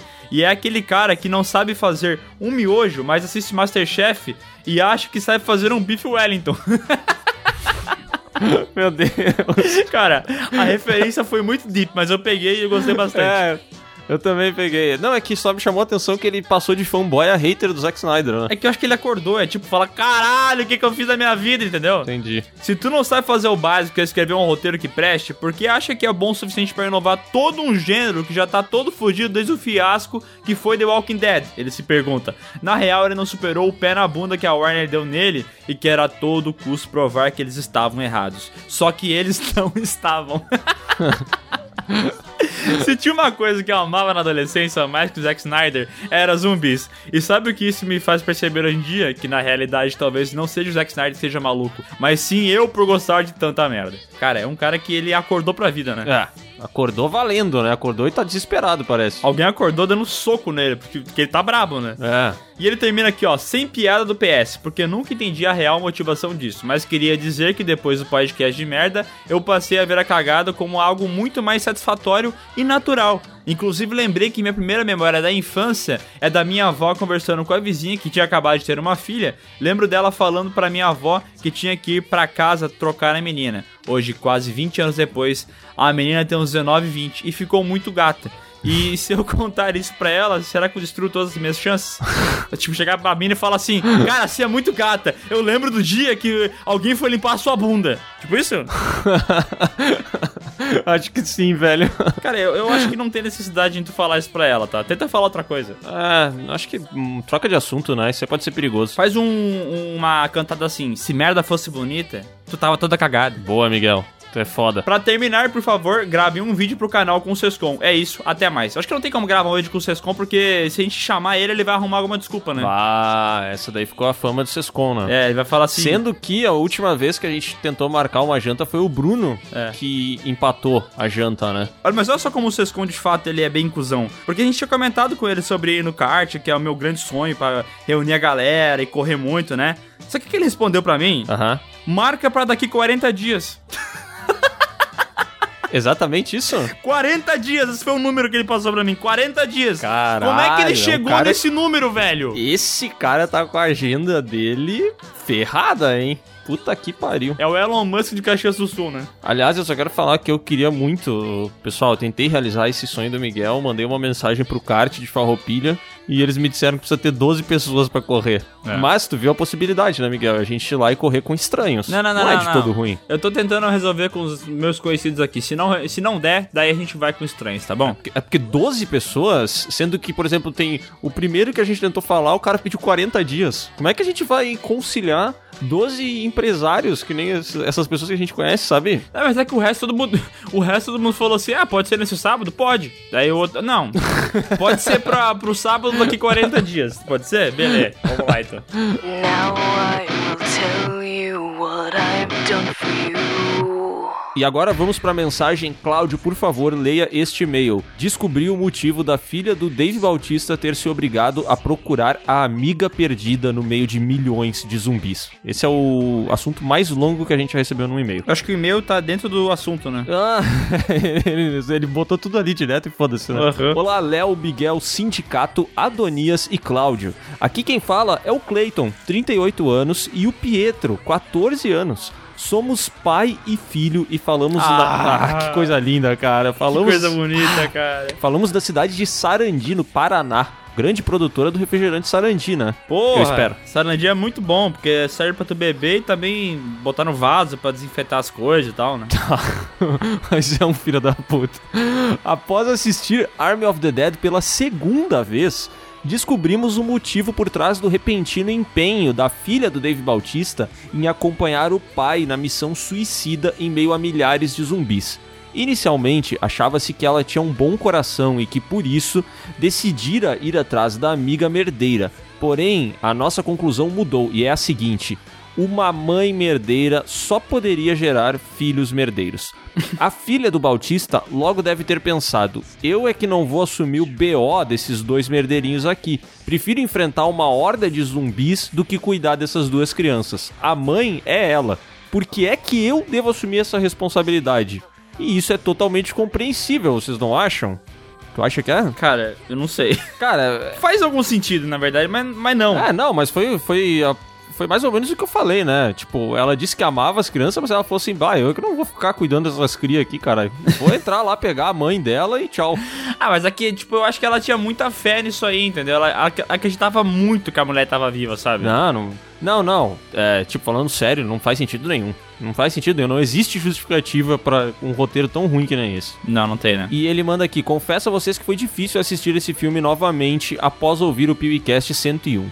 E eu só o fiz porque, nesse momento, estamos preparando os cortes desse episódio. Caraca, eles estão fazendo cortes do episódio do PewCast, é isso? Sim, eu acho que é aquele canal que faz os cortes lá do, do PewCast, que eles botam umas imagens e tal, tá ligado? Tem, tem alguns, né? Sim, eu acho que o que ele tá... Ele Peraí, qual que o... Deixa eu ver se eu acho o que ele tá falando. Ah, é o Pew e Cut. Isso. Olha, ah, sim, eles são do Pew e Cut, cara. Ó, galera, lá no YouTube tem um canal chamado Pio e Cut, que são só cortes do podcast, tá? Sigam a galera lá. E tem imagens. E ele continua aqui: alguém precisa parar o Zack Splinter, ou pelo menos deixá-lo longe dos roteiros de seus filmes. Sobra maneirismos e falta noção. A suspensão de descrença precisa trabalhar demais e não sei se vale a pena. Cara. Enfim, Só, mano, só um detalhe. Zack Snyder's. Ó, ele podia botar assim na, biogra na bio dele do Twitter. Zack Snyder. Sobra maneirismos, falta noção. É uma frase que define ele tão bem, velho. é boa, né?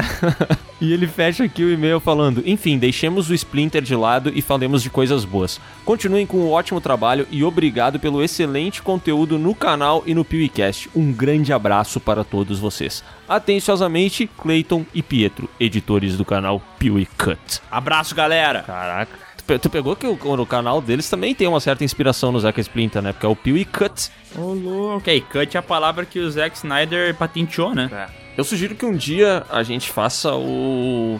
o Pew Cut do canal Pew Cut, entendeu? Pew Cuts Pew Cut vai ser o nome. Que é o nosso corte do Pew Cut. Eu não sei, às vezes, como é que a Terra tá preparada pra tanta genialidade que nem tu, sabe? Eu, eu não consigo. Obrigado. E agora vamos para o e-mail. Eu sei o que houve com a mulher que sumiu no Army of the Dead. Ih, rapaz! Olá, pessoas. Sou a Daiane de São Paulo, SP.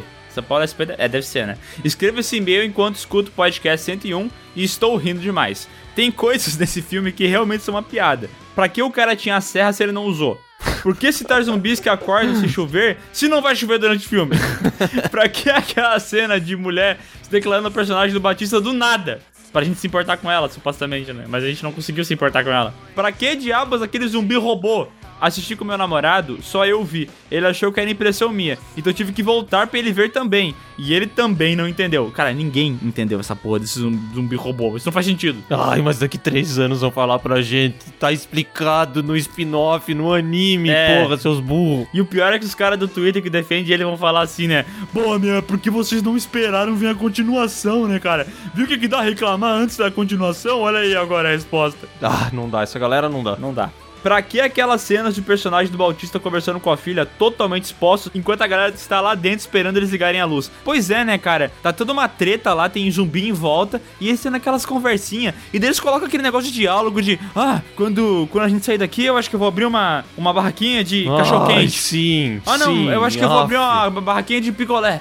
Ah, não, de paleta mexicana. Ah, não, não, é. Vai ser de sanduíche de, de lagosta. Todo mundo gosta de sanduíche de lagosta. Meu, meu, cala Nossa. a boca, pra que isso? Ai, que vergonha. Cara, esse filme é vergonhoso. E ela termina o e-mail falando o que aconteceu com aquela mulher que tinha a filha. Se liga. Ih, vamos lá. A mulher que a filha do personagem do Bautista vai salvar morreu um pouco antes de todos irem para o helicóptero. Um zumbi atacou ela em uma cena tão rápida que só depois do final do filme eu lembrei e pensei, mas que grande perda de tempo. Mas eu voltei a assistir e consegui encontrar o momento em que ela é atacada. Meu Deus do céu, velho. Caraca, velho. Meu Deus do céu. Meu Deus, ninguém pegou isso, só ela. Só ela, cara. No mais, muito sucesso ao canal e obrigado pelos podcasts divertidos. Até mais. Ah, esse filme aí me dá náuseas. Que experiência desagradável. E vamos agora pro e-mail PeeWeeCast 101. Fui atacado pelos zumbis do Zeca Splinter. Salve, meus exterminadores de mortos-vivos. Me chamo Rafael Darini e tenho 26 anos. Sou escritor e ilustrador e falo direto de Franca, São Paulo. Opa! Obedecendo a regra de pensar no próximo, pretendo não me alongar nesse e-mail. Parabéns. Após perder mais de duas horas dando ao Zeca Splinter a oportunidade de se redimir após sua tão, abre aspas, aclamada, fecha aspas, versão de Liga da Justiça, abre parêntese, filme esse que eu não gostei, fecha parêntese. Nossa, mas Fui você até- tá muito errado, cara. Meu Deus, como é que tu não pegou, velho? A genialidade do filme, velho. Ele mudou completamente o que ele fez. É, é memorável. Nossa, é épico. Fui até as redes sociais expressar minha insatisfação com Army of the Dead pelos milhares de motivos tratados no PewCast 101. Qual não foi minha surpresa ao perceber que, assim como a mexicana da bandana, eu estava entrando em um ambiente hostil, repleto de criaturas descerebradas prontas para me atacarem. Como escreve bem, hein? Ofensas. Tu vê que é o É. escritor quando o cara escreve bem, né? Como, caralho, é o cara cheio das referências, né, cara? Coisa bonita. Ofensas e argumentos como você não é inteligente o bastante para entender um visionário foram tão numerosos quanto os erros do roteiro do filme. Ai, cara, ai, eu ouço Zack Snyder e Visionário na mesma frase, me, me sinto assim, parece que eu vou me cagar, Tu não sabe? aquela um pontada, no aquela facada no estômago, assim? Fala, É. Tá muito errado isso, galera. Nossa. Aliás, ó, no dia que tá saindo esse podcast, saiu Saga Cavaleiro das Trevas lá no canal Piuí. E eu e o Miguel, durante as gravações, a gente inclusive comentou que a galera. Cara, falaram tanto dessa Liga da Justiça do Zack Snyder, velho. Meu, se tu assistir esse filme e assistir Cavaleiro das Trevas no mesmo dia, cara, tu, tu vai entrar em depressão se tu assistir o Liga da Justiça no mesmo dia que o Cavaleiro das Trevas. Cara, o, o máximo que o Zack Snyder pode fazer é engraxar o sapato do Nolan, tá? É só isso que eu quero falar. eu só posso concordar. Ó, e continuando aqui. Desisti de retrucar os comentários quando percebi que a defesa de quem havia gostado do longa era em cima da pessoa Zeca Splinter e não da obra prolixa e desfocada feita pelo mesmo, dizendo ser ele um homem humilde e incompreendido. Cara, é verdade. Esse filho de uma puta, ele sempre vem com essa pachorra de que ele é humilde, não sei o que lá, que ele, ah, eu sou boa praça, eu sou um cara muito legal, eu sou um cara, nossa, como o Zack Splinter é da hora e tal. Mas, velho, ele só faz isso nas entrevistas. Tu vai pro, pro Twitter dele, que é aquela rede social que só ele usa, tá ligado? Verus, Vexas, Fockers, sei lá como é que é daquela porra. Mano, ele é um baita de um babaca, velho. Ó, o Rafael continua aqui falando: até onde sei, humildade não é sinônimo de competência. E ser incompreendido em um ramo onde é necessário se fazer entender para contar uma boa história pode ser um sinal de que ele esteja na profissão errada. Parabéns, Rafael. Que coisa linda de se ler, velho. Esse lance da humildade me lembra quando as pessoas estão assistindo TV É. e daí tá, sei lá, o Faustão entrevistando a Flávia Alessandra e daí alguém comenta na sala, assim, em algum lugar que tu tá, as pessoas falam assim, nossa, essa mulher é muito humilde, né? Cara. E daí eu fico tipo assim, é, claro, sim. Com base nessa entrevista do Faustão, a gente realmente pode saber se ela é. Sem dizer que o brasileiro tem, assim, é, ali no. Quando vai botar o top elogios pros brasileiros, né? É. O top 1, disparado. É, não é inteligência, não é competência, não é nada disso, tá? É humildade. Se o cara é humilde, cara, ele pode ser qualquer outra coisa, mas se ele é humilde, ele tá. Ele já, ele já ganhou, entendeu? É, ele já saiu na frente de todo mundo aí, né?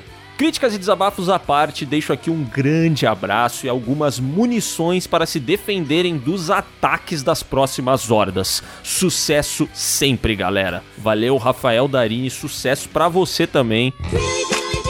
E quem tá ouvindo aí o podcast e quer ter seu e-mail lido por aqui, é só mandar uma mensagem para podcast@canalpiuí.com.br. Lembra de colocar no texto o seu nome, a sua idade e a cidade de onde você tá falando. Exatamente. Essas informações são muito boas porque a gente está fazendo um grande documento, né? É onde contém informações de dados demográficos e tal. E é excelente pra nós que você mande isso certinho pra gente conseguir ganhar mais dinheiro. Cara, eu só quero dizer uma coisa, para a gente vai vender esses dados, tá, galera? Pra quem não tá, não Uhum. pegou aí, a gente tá vendendo isso aí pra Apple, tá? E eu quero falar que muito em breve é provável, agora só tem três pessoas ouvindo esse podcast, tá? Então eu vou falar pra vocês três que em breve o podcast vai ter uma novidade muito legal, se tudo der certo e nada der errado. Pera aí, mas a gente tá falando isso faz três episódios, caralho. Cara, mas é que o ânimo dentro de mim ele só cresce. E a apreensão também. Droga, eu tô com medo de não fechar.